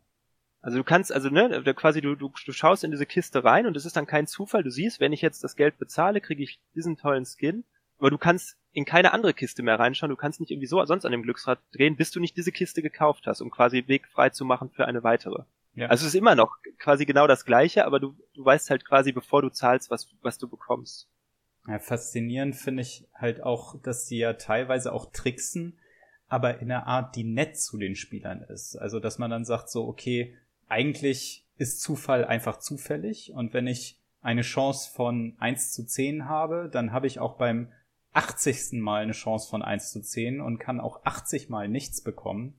Aber dann wird halt häufig, weil die Leute, für die Leute fühlt sich das dann ungerecht an, programmieren die Entwickler von den Spielen häufig sowas ein, so ja, wenn der Mensch jetzt sechsmal nichts bekommen hat, dann bekommt er beim siebenmal auf jeden Fall was. Oder die Chance wird zumindest größer. Genau, also diese, und das ist interessant, weil da im, in dem Monetarisierungssystem sich im Endeffekt das widerspiegelt, was im Gameplay auch schon lange implementiert ist. Also diese, alles, was früher irgendwie mal so wirklich random war, also zum Beispiel ist man ja gewohnt so aus klassischen RPGs, jetzt gibt's irgendwie eine Crit-Chance und die ist so und so hoch. Und dann, wenn man irgendwie mal sechsmal hintereinander crittet, dann, also kritischen Treffer landet und mehr Schaden macht, dann ist es irgendwie wie ein Sechser im Lotto, ne, weil die Chance ist so gering. Ja. Und wenn man jetzt kompetitiv gegeneinander spielt, fühlt sich das natürlich nicht gut an, wenn der Gegner nur weil er gerade mal einen Sechser im Lotto macht, gewinnt, obwohl er eigentlich nicht gewinnen sollte. Vom, wenn das hm. Stärkeverhältnis so ist, ne? Wenn jetzt zum Beispiel jemand ankommt und mir dann, weiß ich nicht, sechsmal hintereinander diesen Zusatzschaden irgendwie gibt oder mich sechsmal hintereinander außer Gefecht setzt für eine gewisse Zeit, obwohl eigentlich die Chance sehr gering ist. Und darum sind das alles mittlerweile auch, wie du gerade sagtest, so pseudo-zufällige ähm, Chancen, ich, also pseudo-zufällige Verteilungen. So. Also je häufiger das Ereignis nicht eintritt, desto höher wird die Chance und wenn es häufig hintereinander eintritt, dann sinkt die Chance. Damit es am Ende dann irgendwie so eine Art, ja, von uns als, als zufällig und fair empfundene Verteilung gibt. Und genau das gleiche ist dann in den in den Kisten genauso implementiert. Wenn es so implementiert ist. Also ich weiß es nicht genau. Ich weiß, bei, bei Hearthstone zum Beispiel ist es so, ne? Da ist man, da hat man eine Garantie, dass man alle so und so viel Kisten oder Packs sind das ja, Kartenpacks, auf jeden Fall äh, die höchste Qualitätsstufe einer Karte dann mal zieht. Das hat ja auch seine Parallele in, in der physischen Welt. Bei Sammelkartenspielen kenne ich das. Da kann man sich ja die einzelnen Pakete, Booster, wo halt irgendwie 5, 6, 7, 8 Karten drin sind, kaufen. Oder man kauft sich einen ganzen Karton. Und im Karton hat man dann eben auch nochmal andere Garantien. Der kostet dann aber eben auch 100 Euro. Ja, ja, stimmt. Diese Display Cases, ne? Genau. Ja. Und dann, ähm, Genau, das sind ja nur, das, das sind dann minimal, ne? Also da ist dann minimal, ist dann da so viel drin in diesem, in dieser Case. Aber es kann natürlich immer mehr sein. Ja. Das ist dann ja so das die Verlockung letztendlich. Ja. Was mir auch aufgefallen ist an dieser Darstellung mit dem Glücksrad, ist, dass die Leute, die die Kisten aufgemacht haben und dann drehen sich da die ja Waffen Skins, ne, also das Aussehen für die Waffen, die sagen dann so, ah ja, fast wäre das irgendwie ein ganz tolles Skin geworden, was natürlich Quatsch ist. Also wir wissen auch überhaupt nicht, das haben wir eben auch gesagt, wir wissen überhaupt nicht, was da für eine Mathematik im Hintergrund liegt. Das kann man nur vermuten oder aus irgendwelchen Interviews, die die Entwickler haben. Aber man, es fühlt sich halt so an, ne? wenn sich da sowas dreht und dann dreht sich noch am Ende ein weiter und dann war es ganz knapp das tolle Ding oder ganz knapp das tolle Ding nicht, dann hat man das Gefühl, man hätte es fast geschafft. Ja. Das ist ja. halt auch so eine Sache, Sache der Wahrnehmung. Und ähm, es ist ja so, also, ich meine, in dem Moment, wo das Geld bezahlt ist, ähm, steht fest, was man bekommt. Ja. Die Visualisierung, die spielt dann halt noch, dann dreht sich dann noch 20 Minuten das Rad und man hofft. Aber ich meine, in dem Fall ist der Würfel ja wirklich schon gefallen. Das das ist dann ja nur noch irgendwie, um einen so ein bisschen zu bespaßen. Aber wie du sagst, genau, die Ästhetik. Die Ästhetik ist da sehr, sehr wichtig. Im Sinne von der, das Aussehen, ja. so, ne? Genau, genau. Also Ästhetik von der, von der Visualisierung, wie das irgendwie gemacht ist und auch, wie nah sich das anlehnt an irgendwelche physischen Formen von Auswahlprozess irgendwie oder von so, vom Glücksspielvorgang. Also, bei den Kartenspielen zum Beispiel, also jetzt sowohl bei, bei Hearthstone als auch jetzt zum Beispiel bei Magic Arena, also digitale Kartenspiele. Genau, digitale Kartenspiele. Da ist es ja ganz wichtig, dass so eine Art Haptik ist natürlich auch immer sehr schwierig, wenn wir von digitalen Dingen sprechen. Aber wenn man sieht, wie zum Beispiel bei Hearthstone diese Packs aufgehen. Ja. Ne, also ja. was das für eine Animation ist, wie die irgendwie dann so aufplatzen und dann sprüht da Licht raus und so weiter. Also das es ist ja irgendwie, das Aufmachen an sich, unabhängig davon, ob jetzt die tollste Karte rauskommt, ist ja schon befriedigend. Und meistens haben die dann ja auch irgendwie noch so, eine, so einen Lichteffekt, dass man schon erahnen kann, oh, da ist jetzt da ist jetzt was besonders Tolles drin, ne? Ja, und es rumpelt und wackelt alles und bevor es halt Peng sagt, gibt's noch so einen Moment, wo es sich auffleht oder, oder, ne, auf genau. diesen Höhepunkt hin äh, sich aufbläht oder sowas. Genau, da sind so ganz viele ähm, Darstellungen von, von so, ja, körperlichen, praktisch fühlbaren Sachen irgendwie auf der auf der sehbaren Ebene, aber eben auch auf der hörbaren Ebene. Das finde ich bei genau, Hearthstone auch immer wieder ganz interessant. Das Menü ist ja auch so mechanisch dargestellt oder so, ja. Genau, darum habe ich gerade Haptik irgendwie angesprochen, weil das so, ne, also, also so ein viszeraler Effekt irgendwie, oder ich weiß nicht, wie ich es nennen soll, aber auf jeden Fall genau, so eine Unmittelbarkeit. Und was ich bei Hearthstone in dem Zusammenhang auch interessant finde, ist, also wenn man zum Beispiel so einen Magic Booster aufgemacht hat, dann sieht man ja nicht alle Karten gleichzeitig, weil die ja. Karten sind natürlich gestapelt. Man sieht natürlich nur vorderste. Und dann muss man die irgendwie auffächern oder normalerweise geht man die halt nacheinander durch und wenn man irgendwie sich ein bisschen damit auskennt, dann weiß man auch, an welcher Stelle in dem Paket jetzt irgendwie die selteneren kommen, so sie denn da sind, ne? Ja. Und das ist natürlich dann nochmal so eine ganz eigene Spannungsdramaturgie, die sich da entwickelt. Also auch Leute, wenn zum Beispiel irgendwie, wenn so, wenn so Magic-Händler, es gibt ja YouTube-Videos, wo die dann Karten auspacken in großer Menge die wissen genau, so hier die ersten fünf, das sind irgendwie die Commons, die lege ich jetzt dahin, dann kommen irgendwie die Länder, die lege ich dahin und jetzt, jetzt wird's spannend, Freunde. Und dann die nächste Karte, wenn die abgehoben wird, da könnte jetzt das Ultra Rare oder was auch immer sein, ne? Also, ja. die Zahlen stimmen jetzt nicht, auch da keine Gewähr, aber die, so generell die Praktik stimmt. Und Hearthstone hat ja versucht, das nachzubauen. Wenn da ein Pack geöffnet wird, dann sieht man diese Karten, ich weiß, wie viel kriegt man? Fünf, glaube ich, pro Paket ich glaube, bei Hearthstone. Ja. und die glaube, sind umgedreht ja. und dann muss man die nochmal einzeln anklicken und quasi umdrehen. Stimmt. Ja? Mhm. Und wenn man möchte, dann kann man auch, dann kann man mit der Maus über diese Karten hovern und dann leuchten die schon ganz schwach in der Farbe, die der Seltenheitsstufe entspricht. Und dann kann man schon mal sehen, oh, das ist ja hier das Legendary, was kann das nur sein? Und dann kann man es umdrehen. Also das, diese ganze Spannungsdramaturgie, die ist da. Und das ist, glaube ich, ganz wichtig. Zum, oder zum Beispiel, wenn man halt bei, bei Magic Arena das aufmacht, das ist jetzt nicht ganz so wie Hearthstone, die haben sich nicht ganz so viel Mühe gegeben. Aber zumindest dieses, wenn die Folie aufgerissen wird bei so einem Magic Booster. das ist da, das ist da quasi simuliert. Also man hat so ein dreidimensionales Kartenpaket mit Folie. Und dann wird die Folie oben aufgerissen, da sprühen so ein bisschen Funken und dann kommen die Karten daraus. Also das ist, das scheint sehr wichtig zu sein dass sich das gut anfühlt. Und bei Counter-Strike, wenn du dir das angeguckt hast, da ist das ja auch so. Also da würde ich sagen, es ist auch vor allem das Sounddesign. Ja, auch bei anderen Sachen, ähm, hier bei Overwatch gibt's auch die Kisten oder so, die, die rumpeln und wackeln halt auch wie blöde. Ja. Ich überlege gerade noch so ein Magic Booster. Jemand, der sowas noch nie in der Hand gehabt hat. Was, was gibt's denn im Supermarkt, was so ähnlich eingeschweißt ist? Oh, ähm, Obwohl diese Fußballsammelkarten. Fußballbilder, Fußballbilder ja. Pokémon-Karten, also irgendwie Yu-Gi-Oh! irgendwas von den Sachen. Ja, aber Fußballbilder vielleicht am wahrscheinlichsten dann. Ja. Wobei die, die Sammelkartenhersteller, ja, die haben auch eine Zeit lang dann versucht, sich zu übertrumpfen, so ein bisschen. Also, ne, irgendwie dann Silberfolie, dann noch Silberfolie mit Hologrammeffekt und die bei den Karten genauso, ne? Also da ja. gab es dann ziemlich schnell irgendwie so Foil-Karten, die auch so einen holographischen Glitzereffekt hatten und so. Also die legen ja auch Wert auf Haptik. Es ist ja auch immer noch so, dass ähm, dass bei Magic-Karten sich quasi so eine ganze Industrie, also nicht nur bei Magic, ich nehme jetzt immer Magic als Beispiel, weil mir das irgendwie näher ist, aber sich so eine ganze Industrie gebildet hat, wo es um Kartenverifizierung geht und so. Ach, also da kann man dann eine Karte hinschicken und da wird die dann irgendwie von professionellen Leuten begutachtet und dann kriegt man die in so einen, in so einen äh, Klarplastikblock eingeschlossen wieder zurück und den darf man dann nicht aufmachen, das ist plombiert und dann ist es irgendwie ein Sammlerstück und das ist auch wirklich echt und damit kann man dann handeln. Ach, verrückt. Ja, ja. Ja. Also weil, weil das irgendwie bei Magic-Karten, also man merkt da wohl auch sehr leicht, wenn der irgendwie manipuliert wurde. Also jetzt auch gerade, ich weiß jetzt nicht, bis auf bestimmte äh, Editionen, wo es irgendwie nicht so ist, ist die Kartenqualität wohl wirklich sehr hoch. Also die kann man auch unglaublich weit biegen, bevor ein Knick entsteht. Ah ja. Ja gut, das will man jetzt nicht ausprobieren, ne? ja, das probieren die Leute dann tatsächlich mit seltenen Karten aus. Das ist, ja, ja, das sind Spannungsmomente. Ja, ich meine, da muss man halt auch einfach sehen, worum geht's denn in einem Spiel, ne? Da geht's ja um Spaß, so. Und das, es wäre jetzt auch eine naheliegende Einstellung zu sagen, so, ja, Moment, es geht doch hier um das eigentliche Spiel und es, das ist ein Kartenspiel, es geht darum, wer besser spielt oder so. Aber halt gerade bei diesen Sammelspielen oder auch bei anderen Sachen, da geht's halt auch um den Spaß, diese Sachen aufzumachen und dass sich das dann eben auch alles interessant und, und gut anfühlt irgendwo, ne? Ja, oder dann irgendwie die, die Sachen einzutüten oder so.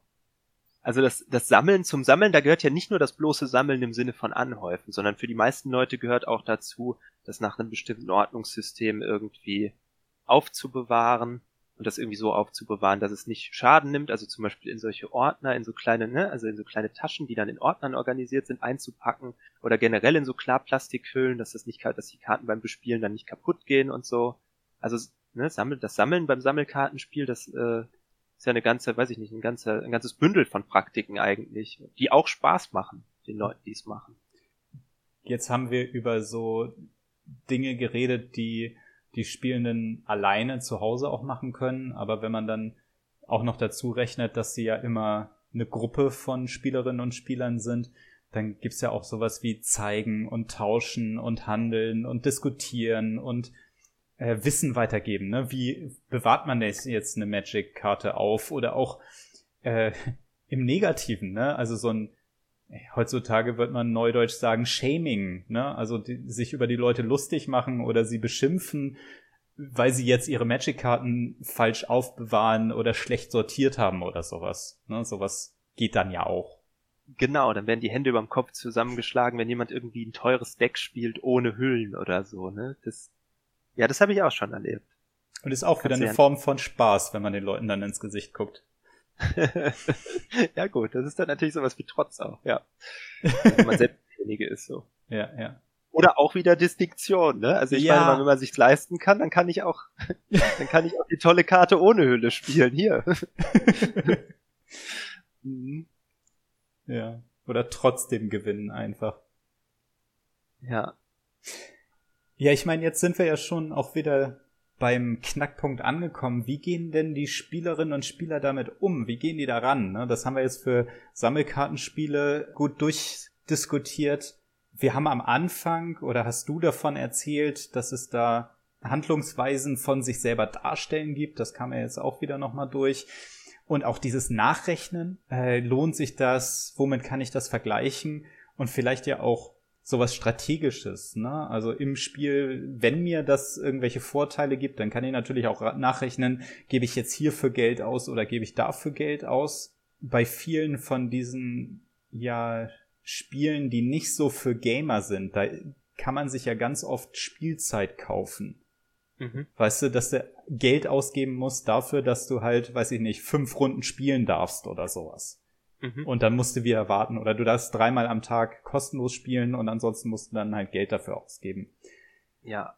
Und da geht Oder das Dinge im Spiel dauern einfach sehr lange. Ja.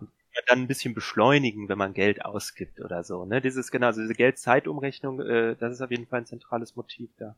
Genau, und da muss man dann ja auch ganz hart rechnen oder da kommt man ziemlich schnell in dieses Rechnen rein. Lohnt sich das jetzt da Geld auszugeben? Lohnt sich das da Geld auszugeben? Oder wenn ich jetzt nur diese drei Sachen am Tag machen kann oder wenn das so und so lange dauert, was mache ich denn dann? Ne? Also welche, worauf lohnt es sich zu warten? Worauf lohnt es sich nicht zu warten? Wie setze ich meine Aktionen am geschicktesten und am lohnendsten ein oder so? Da wird man dann von dem Spiel ja auch da fast schon reingezwungen, sich diese Gedanken zu machen. Ja, das ist sehr, das ist, würde ich sagen, eine relativ perfide Monetarisierungsstrategie, weil das ja so ist, also das fängt ja auch alles irgendwie quasi Free-to-Play erstmal an und dann hat man am Ende ein Spiel, also wenn man seine so Aktionen irgendwie ausgeschöpft hat und jetzt muss man halt warten, bis irgendwas, weiß ich nicht, fertig gebaut ist oder so. Und dann hat man ein Spiel, das man eigentlich nicht mehr spielen kann. Ne? Ja. Ist das halt, also das ist eigentlich wie, wie eine Münze einwerfen beim Automaten. Ne? Oder zum Beispiel wie bei Quizduell war ja eine Zeit lang sehr populär, wo man dann eine begrenzte Anzahl von Runden parallel spielen konnte, gratis. Wenn man mehr parallel spielen wollte, musste man zahlen. Und die Runden waren genau so bemessen, dass man quasi nicht durchgängig quizzen konnte. Also bei der durchschnittlichen Zeit, die der Gegenspieler dann auch irgendwie braucht, gab es immer eine Pause und die Leute wollten das halt irgendwie, die wollten sich damit beschäftigen. Hm. dann haben sie halt gezahlt. Und so ist das bei den Spielen, die du gerade genannt hattest, ja auch. Also quasi so diese Ungeduld, die sich da ganz automatisch einstellt, die wird da ja als Motivation benutzt, äh, damit Geld ausgegeben werden soll. So war es ja auch bei einigen frühen Spielen, also Farmville, ne? Das war halt auch eine Sache, die sehr viele Leute gespielt haben so 2010, 2011. Genau. Da ging es halt auch immer darum, dass Dinge lange gedauert haben. Das kann man ja auch noch davor schalten, ne? Also ich, eine Möglichkeit, die sie ja immer haben, ist, sie können auch einfach das Spiel nicht mehr spielen und ein anderes spielen, ne? Also so dieses, was ich gesagt habe, was lohnt sich jetzt? Da ist natürlich auch eine Frage, okay, welches Spiel lohnt sich denn? Das stimmt. Und man muss auch sagen, also ich meine, die Entwicklerstudios, die sind ja auch nicht dumm zum Beispiel bei diesen Spielen, die du gerade erwähnt hast, bei diesen Handyspielen dann auch, da sind ja zum Beispiel dann die Zeiten am Anfang immer sehr kurz gewählt. Ne, also jetzt, ja. es gibt ja diese ganzen Aufbauspiele und so. Das dauert dann am Anfang fünf Minuten irgendwie ein Gebäude zu upgraden oder dann vielleicht sieben oder so und das ist alles gut aushaltbar. Und wenn man dann schon ein bisschen in das Spiel investiert hat an Zeit und nicht mehr so leicht wechselt, weil man vielleicht, na, man hat sich, das ist doch jetzt schon irgendwie was, was man da geschaffen hat, dann werden die Zeiten halt so lang, dass es sich lohnen, lohnen würde, in Anführungszeichen, dass man irgendwie kauft. Also es ist nicht am Anfang, weil was du gerade sagst, zum Beispiel diese Rechnung, ich könnte auch einfach was anderes spielen. Wenn du, wenn du den Spieler zu früh vor diese Überlegung stellst, dann wird der einfach abspringen. Man muss erst warten, bis er irgendwie, bis er, bis er investiert ist in das Spiel, ne? Also jetzt irgendwie emotional oder schon Zeit drin hat oder so, und dann kommt irgendwie so die Sunk Coast Fallacy zum Tragen, also dass man denkt, jetzt habe ich das schon da reingesteckt, aber dann dann kann ich auch ein bisschen Geld da reinstecken. So, bevor ich das jetzt irgendwie aufgebe, was ich schon hab. Ja. Ich meine, das Beste für die Entwickler ist dann ja auch, wenn die Person soziale Kontakte über das Spiel hat. Ne? Also wenn alle meine Freunde das Spiel spielen, werde ich mir das zweimal überlegen, dann damit aufzuhören. Ja, das ist natürlich sehr attraktiv. Das ist ja auch das Phänomen, was zum Beispiel dann so bei ähm, World of Warcraft Raids und Gilden ganz stark zum Tragen kam wo dann halt das Spiel nicht unbedingt die Verpflichtung geschaffen hat, sondern die Spieler sich selbst gegenseitig verpflichtet haben. Ne? Also hier, dann und dann legen wir los, äh, wir zählen auf dich, du kommst, ja, dann komme ich. So. Ja, ja. Das ist klar. Und da ähm, fällt das ja auch so ein bisschen wieder in eins. Wir haben ja eben auch darüber geredet, dass die Spieleentwicklerinnen und Entwickler auch ein Interesse haben, dass möglichst viele Leute das spielen. Und da kommt das ja auch so ein bisschen zusammen, dass man eben versucht, die Leute ins Spiel reinzubringen, möglichst mit wenig Hindernissen, ne, dass die Leute möglichst, dass möglichst viele Leute das Spiel erstmal anfangen. Dann als zweites ist interessant für die Leute, dass man die in, miteinander in Kontakt bringt, dass sie halt drin sind mhm. und drin bleiben und sich gegen, und gegenseitig Druck aufbauen ne, und sagen so, im Moment, wo bist du denn? Und ich habe dich lange nicht mehr gesehen in dem Spiel und so weiter. Das können natürlich auch Spielfiguren sagen. Wie bei Animal Crossing. Äh, äh, richtig. Das, daran hatte ich gerade äh, sogar gedacht, tatsächlich. Und dann ist halt die Frage, wie kriegt man denn von denen einige dazu, Geld auszugeben? Genau. Und dann gibt's natürlich auch noch die Leute, also ich meine, es gibt ja auch Puristen, jetzt gerade bei den, bei den kompetitiven Spielen Die sagen irgendwie, ja, das, dieser ganze kosmetische Kram, das interessiert mich nicht. Da, da, da schlägt bestimmt auch irgendwie so eine, weiß ich nicht, sowas Minimalismus, weiß ich nicht, wie soll man sagen, östliche Kampfkunst, weniger ist mehr und so, so eine Mentalität irgendwie durch, die dann sagen, nee, ich, ich, meine Figur sieht so aus wie am ersten Tag und trotzdem bin ich irgendwie auf der Rangliste Platz eins oder so, ne? Also das, das gibt's natürlich auch. Leute, die ganz bewusst sagen, das interessiert mich alles gar nicht. Ich spiele das aus einem ganz anderen Grund. So ein bisschen Distinktion durch Antidistinktion. Genau, also wieder, da mache ich, bei dem Zirkus mache ich nicht mit. Ja. so, genau. Ah, vielleicht sollten wir noch sagen, Distinktion äh, für die Leute, die es nicht so mit Fremdworten haben. Distinktion heißt Abgrenzung von anderen, so. Oder? Und genau, meistens dann im Sinne von, von einer Hierarchisierung, dass man sich gerne irgendwie weiter oben irgendwie ansiedelt, ne? Dass man halt sagt, ja, die anderen, die sind alle so, aber, aber ich kann mir zum Beispiel das leisten. Oder ich mache das nicht und darum bin ich besser. Also den zweiten Teil sagen die Leute dann meistens nicht laut, aber so wird das oft, ähm, so wird das oft verwendet. Und ähm, was es dann gibt, also das, das ist vielleicht der eine Pol, die Leute, die sagen, ähm, okay, das, das bedeutet mir alles überhaupt nichts, ich bin ja gekommen, um dieses Spiel zu spielen. Und jetzt auch gerade bei Spielen, die vielleicht eine alte, eine alte Basis von Spielerinnen haben, ähm, schlägt das härter durch. Also zum Beispiel bei Dota gibt's halt viele von diesen, von diesen Puristen, einfach weil ja ähm, es vor Dota diese, diese Modifikation gab, wo das alles auch nicht möglich war. Ne? Und ja. wo die Leute dann sagen, ja, warum, warum brauche ich das denn jetzt auf einmal? Ich bin doch, mich interessiert doch das Gameplay. Das sind also genau Puristen auf der einen Seite und auf der anderen Seite gibt's halt irgendwie die Leute, die das vielleicht auch einfach wie eine Puppenstube oder eine Anziehpuppe oder so verwenden. Ne? Es gibt bei den meisten Spielen, die Skins irgendwie im Angebot haben, Online-Tools, mit denen man sich schon mal so verschiedene, wie eine Umkleidekabine, schon mal verschiedene Skin-Kombinationen anschauen kann, damit man irgendwie weiß, was man sammeln muss, damit man irgendwie so aussehen kann, ne? Oder dann gibt's so Foren, zum Beispiel auf Reddit gibt's dann Subreddits, wo die Leute sich quasi über Fashion in den Spielen austauschen und sagen, hey, wusstest du, wenn man das Item und das zusammenträgt, das sieht toll aus? also das ist dann so genau das Gegenteil. Ne? Die einen sagen, ich will damit gar nichts zu tun, aber die anderen sagen, ja, das, es gibt auch das Spiel, äh, aber mich interessiert das Sammeln, das Kombinieren und sich darüber irgendwie austauschen.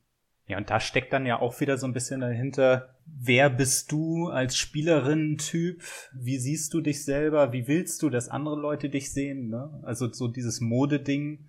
Ja, und bei der Distinktion ist halt auch so was, ähm, ich weiß nicht, unter fünf Freunden möchte vielleicht einer der Grüne sein, der eine der Rote, der eine der Blaue oder so. Oder auch Leute, die halt in den Spielen äh, darstellen wollen, wie viel sie sich leisten können. Ne? Das haben wir ja immer wieder auch so ein bisschen erwähnt. Ja. Die Spiele machen ja auch sichtbar, dass es einfach wahnsinnig reiche Menschen auf der Welt gibt, die auch Computerspiele spielen. Das erlebe ich tatsächlich sehr häufig. Ach, ähm, am eigenen Leib schon, echt? Ich habe einen, ähm, ich, ich weiß gar nicht, also es ist jemand in meiner Friendlist. Ich weiß auch nicht, wie er da reingeraten ist. mit dem, mit dem spiele ich manchmal Counter-Strike. Und der besitzt nicht nur ein sehr schönes Messer, was in sich ja schon ein Schatz ist in Counter-Strike, sondern noch so etliche andere Items, die, das sagt mir auch alles gar nichts. Ich merke nur immer, wenn ich mit dem zusammenspiele, dann schreiben Leute aus dem Gegnerteam auf einmal irgendwie Nice Knife, so und so, also dann der Name, oder Nice Orb, Uh, you must be a rich kid oder irgendwie sowas. Also das, ich, ich weiß auch nicht genau, wie viel das wert ist. Also ich denke auch, dass es, also dieses Inventar geht wahrscheinlich irgendwie in die Tausende. Das ist halt, also das funktioniert tatsächlich auch. Wir sprechen immer über Distinktionsgewinne. Das ist ja für mich auch irgendwie, also man ist ja nicht, also ich bin jetzt nicht gewohnt, mit irgendwie Besitz zu protzen, aber es, es funktioniert. Also man kriegt Anerkennung dafür ja. online. Ja. Also natürlich dann nicht ich, sondern mein mein äh, mein Online-Freund. Aber ja, passiert wirklich häufig, dass die Leute ihm schreiben. Das ist sehr witzig. Es hat mich auch wirklich gewundert. Also ich kenne mich ja auch nicht, also ich wusste, dass Counter-Strike-Messer irgendwie begehrt und teuer sind, aber ich kenne mich auch nicht mit den unterschiedlichen aus. Ja. Ich wusste nicht, dass das so funktioniert. Das ist auf jeden Fall interessant. Was ich gerade mit der östlichen Kampfkunst meinte, genau, also irgendwie so, ne, bloß keine Bewegung zu viel, also irgendwie so ein ganz, ganz harter Pragmatismus. Und irgendwie jetzt die, die der Wimpel an meinem Hut oder was auch immer, das hat, das hat mit meinem Skill nichts zu tun, also brauche ich es nicht so, ne? Ja, ja.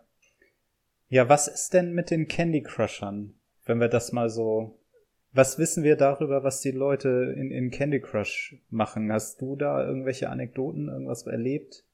Ehrlich gesagt, nein. also, Freunde von mir spielen diese Gacha-Games. Kennst du die, wo man, wo man ähm, irgendwie ein Team von Kämpfern aufstellt und die zieht man aus so einer Art Überraschungsei. Also so Gacha-Kapseln heißen die in Japan. Da kommt es eigentlich her, also die man aus so Kapselmaschinen zieht.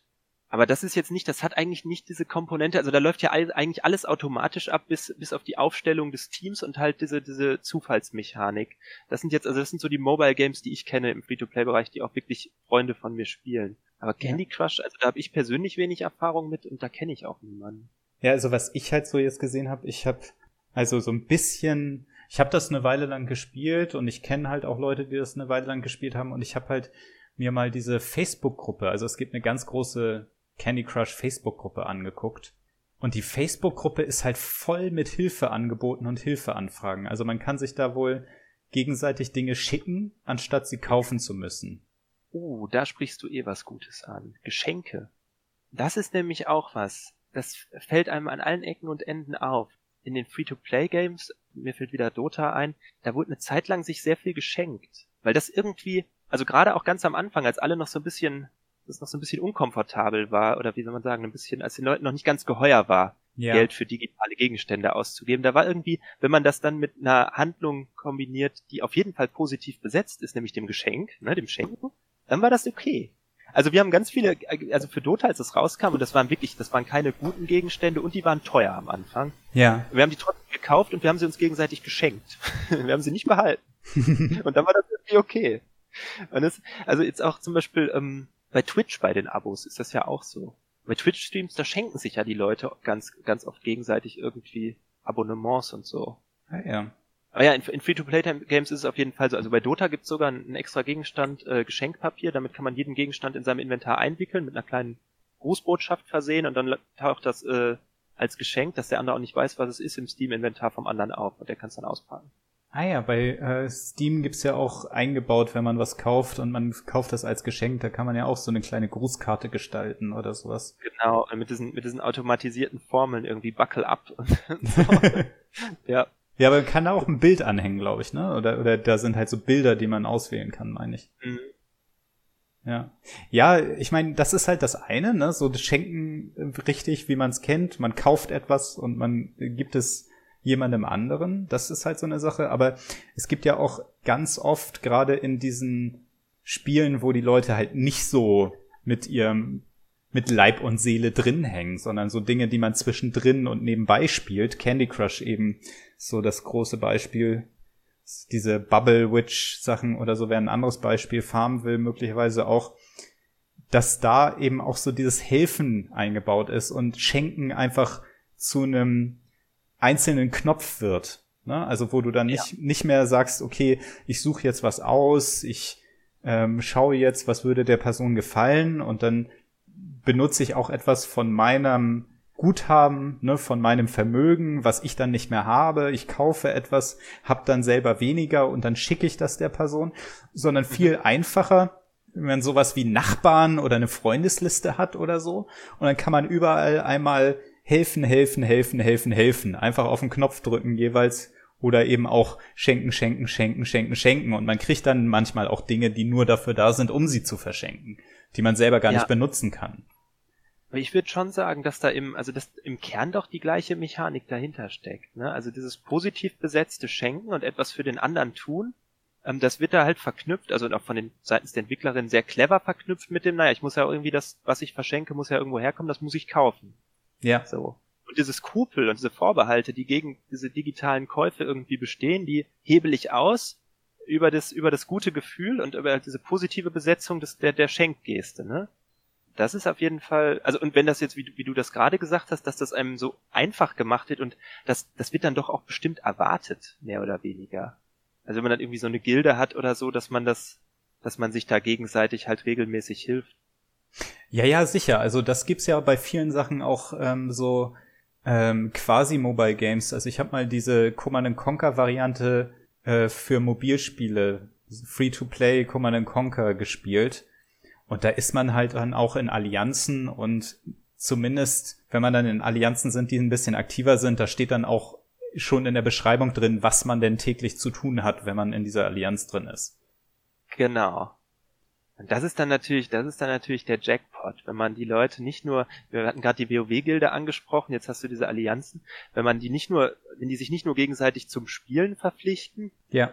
was bei WoW natürlich auch zum Bezahlen verpflichten heißt, weil man ja ein Abo hat, das müssen jetzt dann bei sowas wie, wie diesen Spielen, die du gerade beschrieben hast, dann verpflichtet man sich gegenseitig noch zur Unterstützung oder zum Schenken und das kostet dann ja auch wieder. Da kostet dann vielleicht keine Abogebühr, man muss dann regelmäßig irgendwie diese Geschenkpakete oder was auch immer kaufen. Ich weiß jetzt nicht genau, wie sich das da ausgestaltet. Nö, also das war dann einfach Dinge, also gut, da sind das so Sammelkarten und dann kann man halt die Dinge weitergeben, die du selber hast. Aber da ging es auch einfach mhm. um Aktivität. Einfach so ja. und so oft on, äh, eingeloggt sein und es gibt dann irgendwie so zehn Spiele am Tag, die einem noch einen Bonus geben und die muss man dann auf jeden Fall auch erledigen. Stimmt, ja, sowas wie Daily Quests und solche Sachen. Solche ne? Sachen, genau. genau äh, ja. Erster Sieg des Tages und so.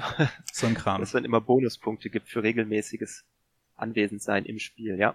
Aber ganz deutlich ist eben, dass die Spieleentwicklerinnen und Entwickler gerade die Leute, die so nicht so sehr drin hängen, dass sie jetzt schon vier Freunde haben, denen sie irgendwas zum Geburtstag schenken müssen und die spielen alle, also schenkt man ihnen was für dieses Spiel.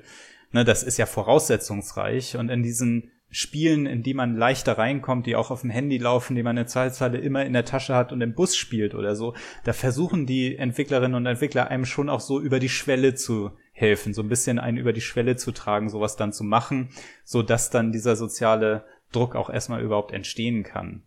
Oder auch Was? eine soziale Verbindung. Also, ne, man kann das so oder so werten. Ja, wir genau, ich wollte gerade sagen, wir haben jetzt immer irgendwie diese ökonomische Perspektive auf die Entwicklerinnen oder so, die natürlich interessiert sind, möglichst viel Geld aus ihrem Produkt irgendwie rauszuziehen. Ne? Also man kann natürlich, genau, man kann das natürlich auch so sagen, ja, da wird irgendwie fördert, dass die Leute halt online Leute kennenlernen oder so. Ne? Also dass ja. soziale Verbindungen entstehen. Was natürlich aber auch das Gegenteil irgendwie bewirken kann. Also wenn man, wenn man eh schon ähm, einsam ist und dann sagt einem das Spiel, na ja, so richtig was erreichen kannst du nicht, wenn du nicht in dieses Geflecht eingebunden bist. Das ist natürlich dann auch wieder in gewisser Weise eine Zugangsbeschränkung. Ja, und wenn man jetzt mal so fies ist, also ich würde jetzt nicht Spiele zu sehr mit Sucht äh, verschweißen wollen, ne? Ähm, aber so Dynamiken, ich habe das mal von Goldfarmern äh, gelesen oder auch von einem, der sehr intensiv Candy Crush gespielt hat. Du hast halt ein Problem, wenn das deine einzigen sozialen Kontakte sind. Wenn das das ist, über das deine Freundschaften alle funktionieren, dann hast du natürlich auch ein Problem damit aufzuhören, möglicherweise, wenn du aufhören willst. Ja. Wobei meine Beobachtung in die Richtung geht, ich kann jetzt auch da wieder nicht für Handygames sprechen, aber viele von den ähm, Freundschaften und Bekanntschaften, die man irgendwie in diesen kompetitiven Spielen gemacht hat, äh, hat, die übertragen sich dann auch mindestens auf andere Spiele, also jetzt in meinem Fall auch wirklich auf ähm, einfach Besuche im, im echten Leben. Ja, darüber haben wir ja schon öfter unterhalten, dass ich da andere Erfahrungen gemacht habe. Also entweder, bei mir war es so, entweder das sind auch Computerspielfreundschaften und aber da ist noch irgendwie äh, ne, ein anderer Kontakt im Hintergrund dann ist das möglicherweise stabil bei mir. Ich habe aber auch öfter mal Leute online kennengelernt, ähm, die jetzt einfach nur in meiner, zum Beispiel in meiner Steam-Kontaktliste sind und wo ich im Endeffekt schon vergessen habe, wer das eigentlich war. Das geht mir auch so, habe ich ja auch gerade, genau, also den, den Typen, den ich erwähnt habe, wo ich auch nicht genau weiß, wo, wo kenne ich den überhaupt her? Wer ist das? Ja. Es hängt, glaube ich, davon ab auch, ähm, ob man nur gemeinsam spielt, also jetzt auch wirklich in den Spielrunden und wenn es dann irgendwie ähm, gerade wenn man auch irgendwie versucht, kompetitiv zu spielen, dann bleibt ja auch nicht viel Raum für andere nicht spielbezogene Kommunikation oder ob man irgendwie noch andere Dinge mit den Leuten äh, macht oder beredet. Ne? Ja. Und dann, also ja. entscheidet sich, ob eine Beziehung ähm, irgendwie dieses Spiel, diesen Raum des Spiels verlassen kann oder nicht. Ich weiß nicht, ob das daran liegt, dass ich äh, noch ein paar Jahre älter bin oder sowas, aber bei mir war es dann immer äh, eine ganz klare Reihenfolge. Also wenn ich die Leute in, in, im physischen Raum kennengelernt habe irgendwo, Jugendgruppe, Schule, irgendwas, und dann wir dann zusammen gespielt haben, dann war es stabil, ansonsten eher nicht. Hm. Also ich habe ich hab relativ früh angefangen, die Leute, die ich über, über Dota kennengelernt habe, einfach äh, zu besuchen. Also mehrere Leute in Frankfurt, einen in Paderborn. Und das hat auch, also ich meine, da bin ich jetzt natürlich biased, das hat immer gut geklappt. Also ich kenne auch Horrorgeschichten von Leuten, die versucht haben, Online-Bekanntschaften in, andere Bekanntschaften umzuwandeln. Ähm, ja, ich habe einfach Glück gehabt wahrscheinlich. Und eine geringe Sample Size. Ähm, kommt dazu. Naja, und männlich, weiß, cis, heterosexuell, ne? Also. Darum kann man sich das ja überhaupt trauen. ja. einfach irgendwo zu jemandem hinzufahren. genau, das, genau, das darf man natürlich nicht vergessen. Das ist, ähm, ist ein Privileg, dass das so einfach geht. Überhaupt, dass man die Leute so problemlos online kennenlernen kann, ohne irgendwie Angst vor Stalking und Ähnlichem zu haben. Dass sich überhaupt, also dass man zum Beispiel einfach Voice-Kommunikation in Public-Runden benutzen kann, ohne da, dafür angemacht zu werden. Das ist ja auch schon mal eine Grundlage dafür, dass man wie sagt, ach, der klingt ja irgendwie nett, jetzt frage ich den mal, ob er nicht Lust hat, noch eine Runde zu spielen oder so. Viele Mädels, zumindest früher, haben ja auch einfach dann Sprachkommunikation nicht benutzt, weil sie sich dem nicht aussetzen wollten, ne, den Reaktionen, das ist ja auch klar, aber dann sinkt natürlich die Chance, dass irgendwer irgendwie eine, eine Verbindung aufbaut oder aufbauen möchte. Also ich finde im Vergleich, also was ich im echten Leben so gesehen habe bei Candy Crush, es ist aber bei denen tatsächlich so, die viel Candy Crush spielen, dass die noch nicht mal sich vernetzen mit den Leuten, mit denen sie befreundet sind, aus anderen Gründen und die auch Candy Crush spielen. Also so dieses Helfen bei den Leuten, die ich kannte, das passierte da in der Regel nicht. Und obwohl die sich auch gegenseitig teilweise sogar mal über die Schulter geguckt haben äh, beim Candy Crush Spielen. Und dann gibt's natürlich die Leute, die da total drin hängen und auch Freunde da drin haben und auch Geld dafür ausgeben. Die kenne ich halt vor allem aus Zeitungsartikeln so, auch wo es dann um Sucht geht und so weiter. Und dazwischen sehe ich halt so diese Gruppe auf Facebook mit den Hilfeanfragen und Hilfeangeboten. Aber das ist ja dann total in diesem Bereich von Strategie und Berechnen. Ne? Also wie lohnt sich das, was da reinzustecken? Wie finde ich jetzt Leute, die mir helfen und so weiter? Das, was du zuerst gesagt hast, ist interessant. Also du, du kennst, also du hast Bekannte und die spielen das beide, aber die haben sich da jetzt nicht gegenseitig zur Freundesliste oder zur Gilde oder wie auch immer es heißt hinzugefügt. Ja, oder das vielleicht gerade noch, weil dann sieht man ja auch so eine Rangliste und sieht, wie die, wie die ja. andere Person steht oder so. Ja. Ne, das ist natürlich auch so eine andere Seite der äh, Medaille. Man hilft sich gegenseitig, aber gleichzeitig wird man auch von dem Spiel miteinander verglichen. Also das habe ich schon auch mitgekriegt, dass teilweise dann Leute gesagt haben, oh nein, ich muss das Level nochmal spielen, äh, ich bin schlechter als meine Freundin sowieso. Ähm, das haben wir, äh, das haben wir ja schön rausgearbeitet, als wir über, über Selbstvermessung und ja. Vermessung Spielen ge äh, gearbeitet haben und ähm, dass es da irgendwie immer so ein Schwanken gibt zwischen Kooperation und Konkurrenz. Mhm, mh. Und häufig Praktiken beides befeuern. Ne? Also wenn man zum Beispiel jetzt irgendwie eine Strategie austauscht, ja. dann ist das natürlich irgendwie ein kooperatives Vorgehen in dem Moment, weil man arbeitet zusammen irgendwie daran. Aber das Implementieren der Strategie ist letztendlich dafür da, den eigenen Punktestand zu, hochzubringen und in der Konkurrenz nach vorne zu kommen. Ne? Also es ist irgendwie so ein ständiges oszillieren zwischen, ich arbeite mit den Leuten zusammen, aber andererseits bin ich auf der Rangliste natürlich auch in einer Konkurrenzsituation.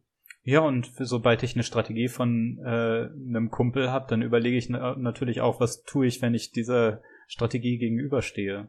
Nee, genau, und dann waren die teilweise in der gleichen Liste, haben sich aber nicht geholfen. Das ist halt aber auch so ein bisschen, wenn du so ein geringes Engagement da drin hast und das immer nur nebenbei beim Fernsehen gucken oder beim Pendeln im Bus oder so oder wenn du auf irgendwas wartest an der Bushaltestelle oder an der Post in der Warteschlange oder so, dann führt das natürlich auch dazu, du willst auch nicht so sehr da drin stecken, du willst auch nicht jetzt abhängig davon sein, dass dir einer hilft. Und ein so ein Faktor ist natürlich auch, dass dann so der, der Rhythmus muss ja auch passen. Ne? Also wenn einer das zwei Wochen lang nicht spielt und dann wieder doch oder so, das sind aber nicht die zwei Wochen, wo dann die Freunde alle spielen, sondern die haben dann wann anders Urlaub oder Langeweile oder so. Dann, dann verpassen die sich möglicherweise auch und dann kommt das auch ganz schnell zum Erliegen. Aber es hat jetzt nicht solche Gründe, wie man das ja zum Beispiel auf Steam manchmal hat, ähm, dass dann Leute, die sich im echten Leben kennen, sich zum Beispiel auf Steam nicht gegenseitig adden, weil sie Angst haben, dass der andere sieht, oder die andere, äh, wie viel man irgendein Spiel gespielt hat oder wann man online ist und spielt oder so. Das wird es garantiert geben. Ich bin mir nicht ganz sicher, ob mir das schon mal untergekommen ist, aber das, also würde mich wundern, wenn das nicht passiert. Weil das kenne ich zum Beispiel auch. Also, dass dann Leute entweder ihr Profil auf privat schalten oder dass sie halt dann auch irgendwie teilweise sogar Familienmitglieder nicht in ihrer Freundesliste haben, weil sie dann irgendwie Angst haben, dann sieht er irgendwie, dass, dass ich nachts bis drei Uhr zocke oder, oder so. Und dann gibt's irgendwie ganz schlimme Antworten oder was ganz Schlimmes zu hören. Ja, ich habe auch Personen im Bekanntenkreis, die das jetzt auf äh, der Switch gemacht haben, weil ihnen die äh, Zahl der gespielten Stunden bei Animal Crossing unangenehm ist jetzt in der Corona-Zeit. Ja, das, ja, genau, solche Sachen. Ich weiß jetzt nicht, wie es auf der Switch ist. Kann man das irgendwie ausblenden oder so? Steam genau. hatte ja wirklich sehr, sehr lange gar nicht die Möglichkeit, das auszublenden. Sobald man mit jemandem äh, befreundet war, hatte, konnte der das halt sehen. Mhm. Und das war dann den Leuten schon richtig unangenehm. Vor allem auch, weil ja, also bei manchen ist das ja auch so ein bisschen, wie soll ich sagen, biografischer Ballast, wenn man das so nennen möchte. Oh ja, ja, ja. Also zum Beispiel, wenn man mal versucht hat, was kompetitiv zu spielen, egal ob man es geschafft hat oder nicht, dann hat man irgendwie zum Beispiel 10.000 Stunden Counter-Strike oder so oder 10.000 Stunden Dota in seinem Steam-Profil. Mhm. Und das ist dann natürlich, wenn jemand später da drauf guckt, irgendwie, also zumindest irgendwie ein Punkt, der angesprochen wird. Ja, ja, da kann ich tatsächlich auch von mir reden. Ich habe jetzt neulich gerade, ähm, nachdem ich lange gesucht habe, die Funktion gefunden, einzelne Spiele aus meiner Liste auszublenden, weil ich hatte da noch ein äh, so ein mittelmäßiges Free-to-Play-Spiel drin, was ich eine Zeit lang mit meiner Ex-Freundin relativ regelmäßig äh, gespielt habe. Und wenn du erstmal als erwachsener Mensch mit einem Terminkalender 80 Stunden auf einem Spiel hast, da nochmal wieder ranzukommen und das von Platz 1 runterzuschubsen, das äh, war schwierig. Ja, das stimmt. Aber man kann einzelne Spiele jetzt ausblenden. Das sind ja, ja, ja, ja, ja, ja. Ach was, da muss ich ja mal aufräumen bei mir. ja, es geht mir einfach nur, dass ich nicht irgendwie mit diesem mittelmäßigen Spiel identifiziert werden wollte. Das war irgendwie mein, mein einziges Ding. Ja, stimmt. Dann alles außer irgendwie äh, Indie-Games, die als Kunst. Aus ja, das wäre natürlich mein Wunsch, dass irgendwie die ersten drei Teile, äh, die ersten drei Spiele in meiner Liste irgendwie Undertale, äh, Firewatch und Stardew Valley sind oder so. Da habe ich halt leider dann irgendwie für den Distinktionsgewinn. Richtig, richtig. Da ah, sind ja, halt dann eher so, weiß ich nicht, Counter-Strike mit Panzern, Counter-Strike mit Schiffen und ein paar Strategiespiele oder so, aber damit kann ich leben. Ja, du bist dann jemand äh, im online in irgendwelchen Spielen dann gratuliert wird zum guten Geschmack. Schauen die Leute das Profil an, jetzt hat er mich schon wieder umgebracht, jetzt schaue ich mir das Profil von dem an und dann sieht er irgendwie, ach, sie haben aber einen guten Geschmack. Ja, das ist doch auch schön. ja, ich meine, das ist natürlich auch eine biografische Sache, dass ich genau dann angefangen habe, als äh, Shooter und Strategiespiele irgendwie das Ding der Stunde waren. Mhm. Das stimmt. Also ich habe, ähm, bei mir hat so angefangen, mein Bruder hat gespielt und ich habe, also es ist ja irgendwie eine klassische Spielbiografie, dass die älteren Geschwister spielen. Ja. Und man so dazu kommt. Der hat auch vor allem Strategiespiele und Shooter gespielt. Also ganz am Anfang waren noch so Jump'n'Runs, und zwar die ganz alten, so Commander Keen. Ja. Und ein ganz altes Spiel von Epic, Biomenace. Das, war das kenne ich nur vom Namen, ja. Wann waren das? Uh, es müssten die frühen 90er gewesen sein. Die frühen 90er? Frühen 90er. Also da war ich wirklich klein. Ja, ja, eben. Vier oder so. Oder fünf. Ach krass. Also ich erinnere mich da, ich saß da immer, ich saß immer auf dem Schreibtisch von meinem Bruder. Also der hatte einen, der so übers Eck ging. Mhm. Der einen Eck stand der Computer und auf dem anderen saß dann ich. Ach, verrückt. ja. Ja, bei mir sind's halt die späten 90er, aber ich bin halt auch dann der große Bruder. Ach so. ja, das ist, ähm, also mein, mein Vater ist durch einen Arbeitskollegen sehr früh dazu gekommen. Hm. Wieder, also die hatten seit den 80ern schon Computer. Und, ja. Dann gab's dieses typische Hand-Me-Down. Hm. Der Vater hat einen älteren Bruder. Und wenn der Vater dann irgendwann was Neues bekommt, dann bekommt der ältere Bruder was Neues und dann bekommt der kleine Bruder, Bruder das ganz alte und so weiter. Was ganz lustig war, weil ich dadurch ganz verzögert in den 90ern noch diese Betriebssystementwicklung durchgemacht habe. Ja. Also erst ich bekommen habe, der lief noch nur auf DOS, obwohl es schon Windows gab. Ich glaube sogar Windows 95. Also ich glaube, das war, das war ganz gut eigentlich. Also ich mag ja auch, ich mag ja auch so die, die alten Spiele und Pixelart und so. Vielleicht deshalb, vielleicht, vielleicht verdrehe ich jetzt Ursache und Wirkung. Gibt es denn irgendeine aktuelle Entwicklung, was Free-to-Play und In-Game-Purchases angeht, die du besonders interessant findest, was dir in den letzten, in der letzten Zeit aufgefallen ist?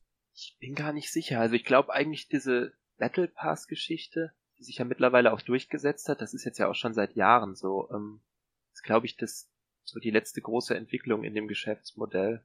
Ich meine, es gab ja eine riesen Diskussion um die Lootboxes und die Battle Passes, das, ähm, also diese Eintrittskarten, über die wir geredet haben, das ist ja so ein bisschen die Reaktion darauf, ne? Wo es ja, genau. äh, auch wirklich klar ist, was man dafür bekommt und es kostet nicht viel und so weiter. Genau, das ist halt so jetzt der Versuch, das auch akzeptabel zu machen, Taschengeld dafür auszugeben, dass man den Eltern sagen kann, hier, so und so viel Geld gebe ich dafür aus, das sind 10 Euro und das und das bekomme ich dafür. Punkt. Ja, ich glaube auch, also vielleicht können wir das nochmal ein bisschen größer perspektivieren. Also das ganze, diesen ganzen Komplex.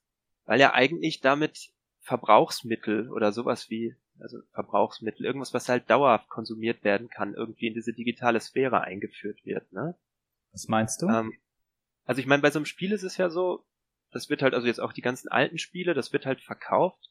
Und man kauft's und dann kann man es spielen und man kann es unendlich lange spielen. Also das, ähm, das geht ja nicht kaputt in dem Sinne.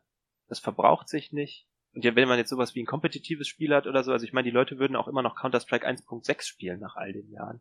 Also das, da, da kann man dann ja nicht weiter Gewinn mitmachen letztendlich, ne? Also ich meine, es gibt ja diesen Spruch, ver, verkauft die Lampe, versch äh, andersrum, verschenkt die Lampe, verkauft das Öl, ne? Oder so wie bei Rasierern irgendwie, ne? Der Griff wird verschenkt und da muss man Klingen kaufen oder so. so solche Geschäftsmodelle, wo es irgendwie so was gibt, was dauerhaft konsumiert werden kann, die sind natürlich sehr attraktiv jetzt für die Herstellerfirmen. Und das ist ja eigentlich das, was Free-to-Play jetzt in diesen digitalen Bereich eingebracht hat, ne?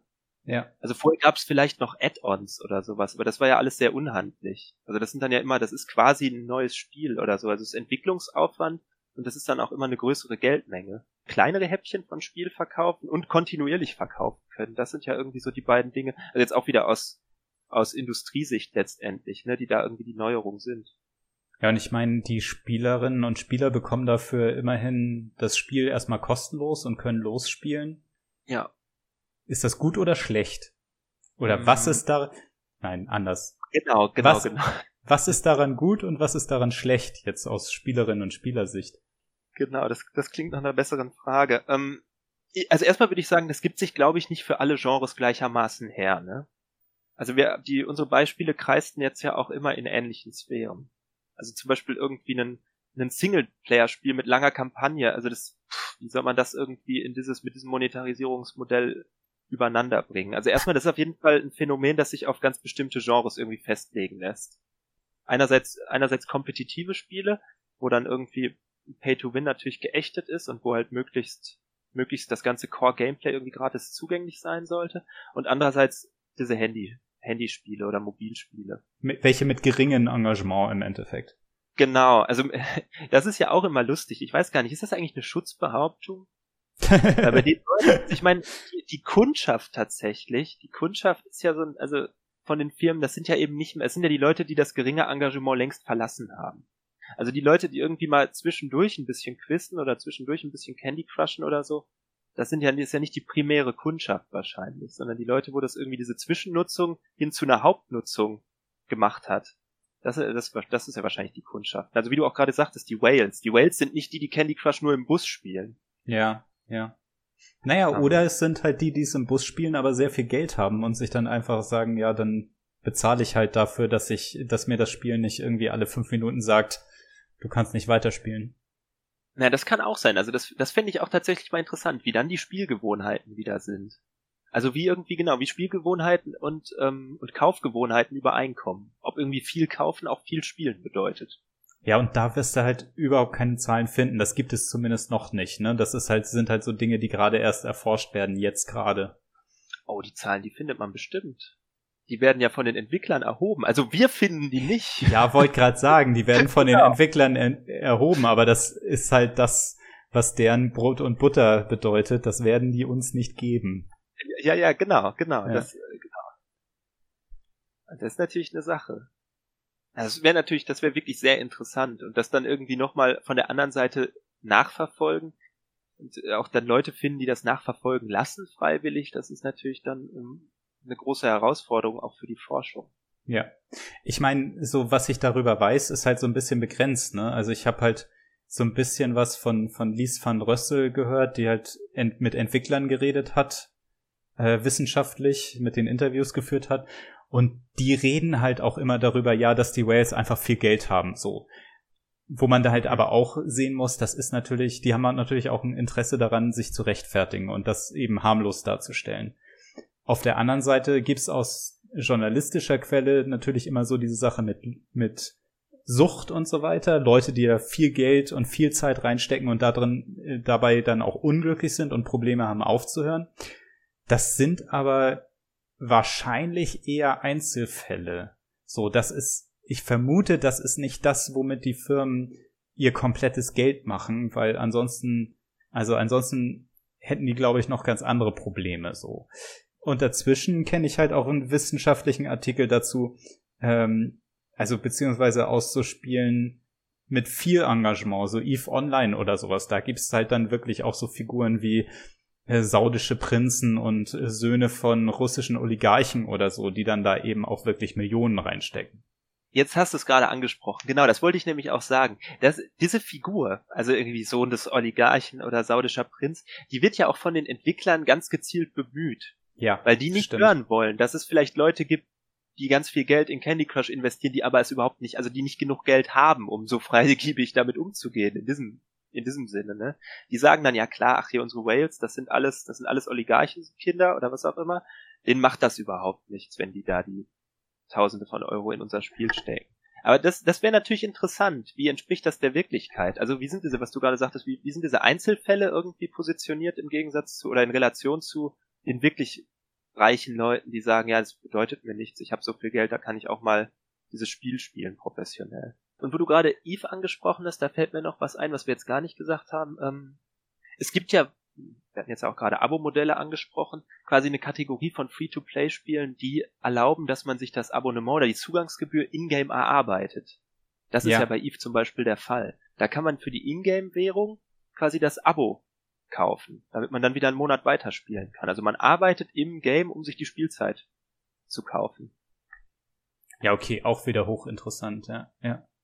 Was so eine schöne Verbindung ist, ähm, genau, also irgendwie von Abo Abo-Modell und wenn man keine Lust hat, wirklich zu arbeiten, in Anführungszeichen, dann kann man sich das auch ganz normal kaufen oder man kann es halt über Ingame-Währung regeln. Ja. Ich weiß nicht, und auf diese Sache so Sucht oder ähm, reiche Leute, ich denk mal, das wird wie bei vielen anderen Sachen sein, dass es da auch ein ganz großes Mittelfeld gibt. Ne? Also ich meine, es gibt halt auch Leute, die viel Geld für Quatsch ausgeben oder ne, was man als Quatsch werten könnte. Also es gibt auch Leute, die geben ganz viel Geld für Schokolade oder Klamotten aus. Und die wird's halt da auch geben. Die leiden da vielleicht nicht drunter oder die haben das Geld zwar. Gut, die könnten das halt auch sparen oder für irgendwas ausgeben, was wir irgendwie für sinnvoller erachten würden als Candy Crush oder so. Aber wo man jetzt nicht unbedingt sagen würde, die sind süchtig, wo man aber auch nicht sagen würde, die sind irre reich, die geben halt einfach nur viel Geld für Candy Crush aus. Die muss es auch geben und die die kriegen, glaube ich, nicht so viel Aufmerksamkeit einfach so, diese, diese Gruppe. Ja, und das ist ja auch, das ist ja auch interessant. Also irgendwie, die Leute haben Disposable Income und du hast jetzt gerade schon gesagt, was man Quatsch nennen könnte. Also die Frage ist, aus welcher Perspektive legen wir fest, was Quatsch ist, wenn wir jetzt wieder irgendwie so die bürgerliche Ökonomie sehen oder so. Klar, also Geld, Geld in sowas investieren, in Anführungszeichen, ist ja keine Investition und damit ist es dann ja auch schon Quatsch. Ja. Ne? Ähm, das, das, aus der Perspektive sieht, wird, äh, sieht das dann natürlich sehr schnell problematisch aus. Also so protestantisch-bürgerlich, da, die können natürlich nichts damit anfangen. Ja. Auf der anderen Seite haben die Leute Spaß und Freude und es gibt ihnen natürlich dann auch was. Muss man ja auch einfach mal anerkennen. Wir haben ja auch viel darüber geredet, dass das auch alles Spaß macht. Ja, und diese Diskussion, die ist ja analog gelagert generell. Wir haben gerade über Spielzeiten in Spielen gesprochen. Ja. Da ist ja auch immer, da steht ja auch eigentlich immer der Vorwurf im Raum, weshalb dann Leute auch ihre Profile maskieren, äh, der Zeitverschwendung. Ne? Also klar, jetzt so und so viele tausend Stunden oder hundert Stunden oder wie viel auch immer, ich bin immer direkt in den Tausendern, ähm, Stunden gespielt, das ist ja, das ist ja eine horrende Zeitverschwendung. Hm. Klammer auf, da hätte man ja produktiv tätig werden können.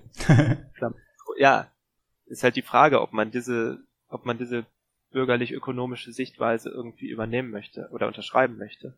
Ja. Okay, ich würde sagen, das ist ein schönes Wort zum Schluss. Auch ein schöner Ausblick. Vielen Dank, dass du mit mir gesprochen hast. Immer gern. Ansonsten würde ich einfach sagen, tschüss. Ciao.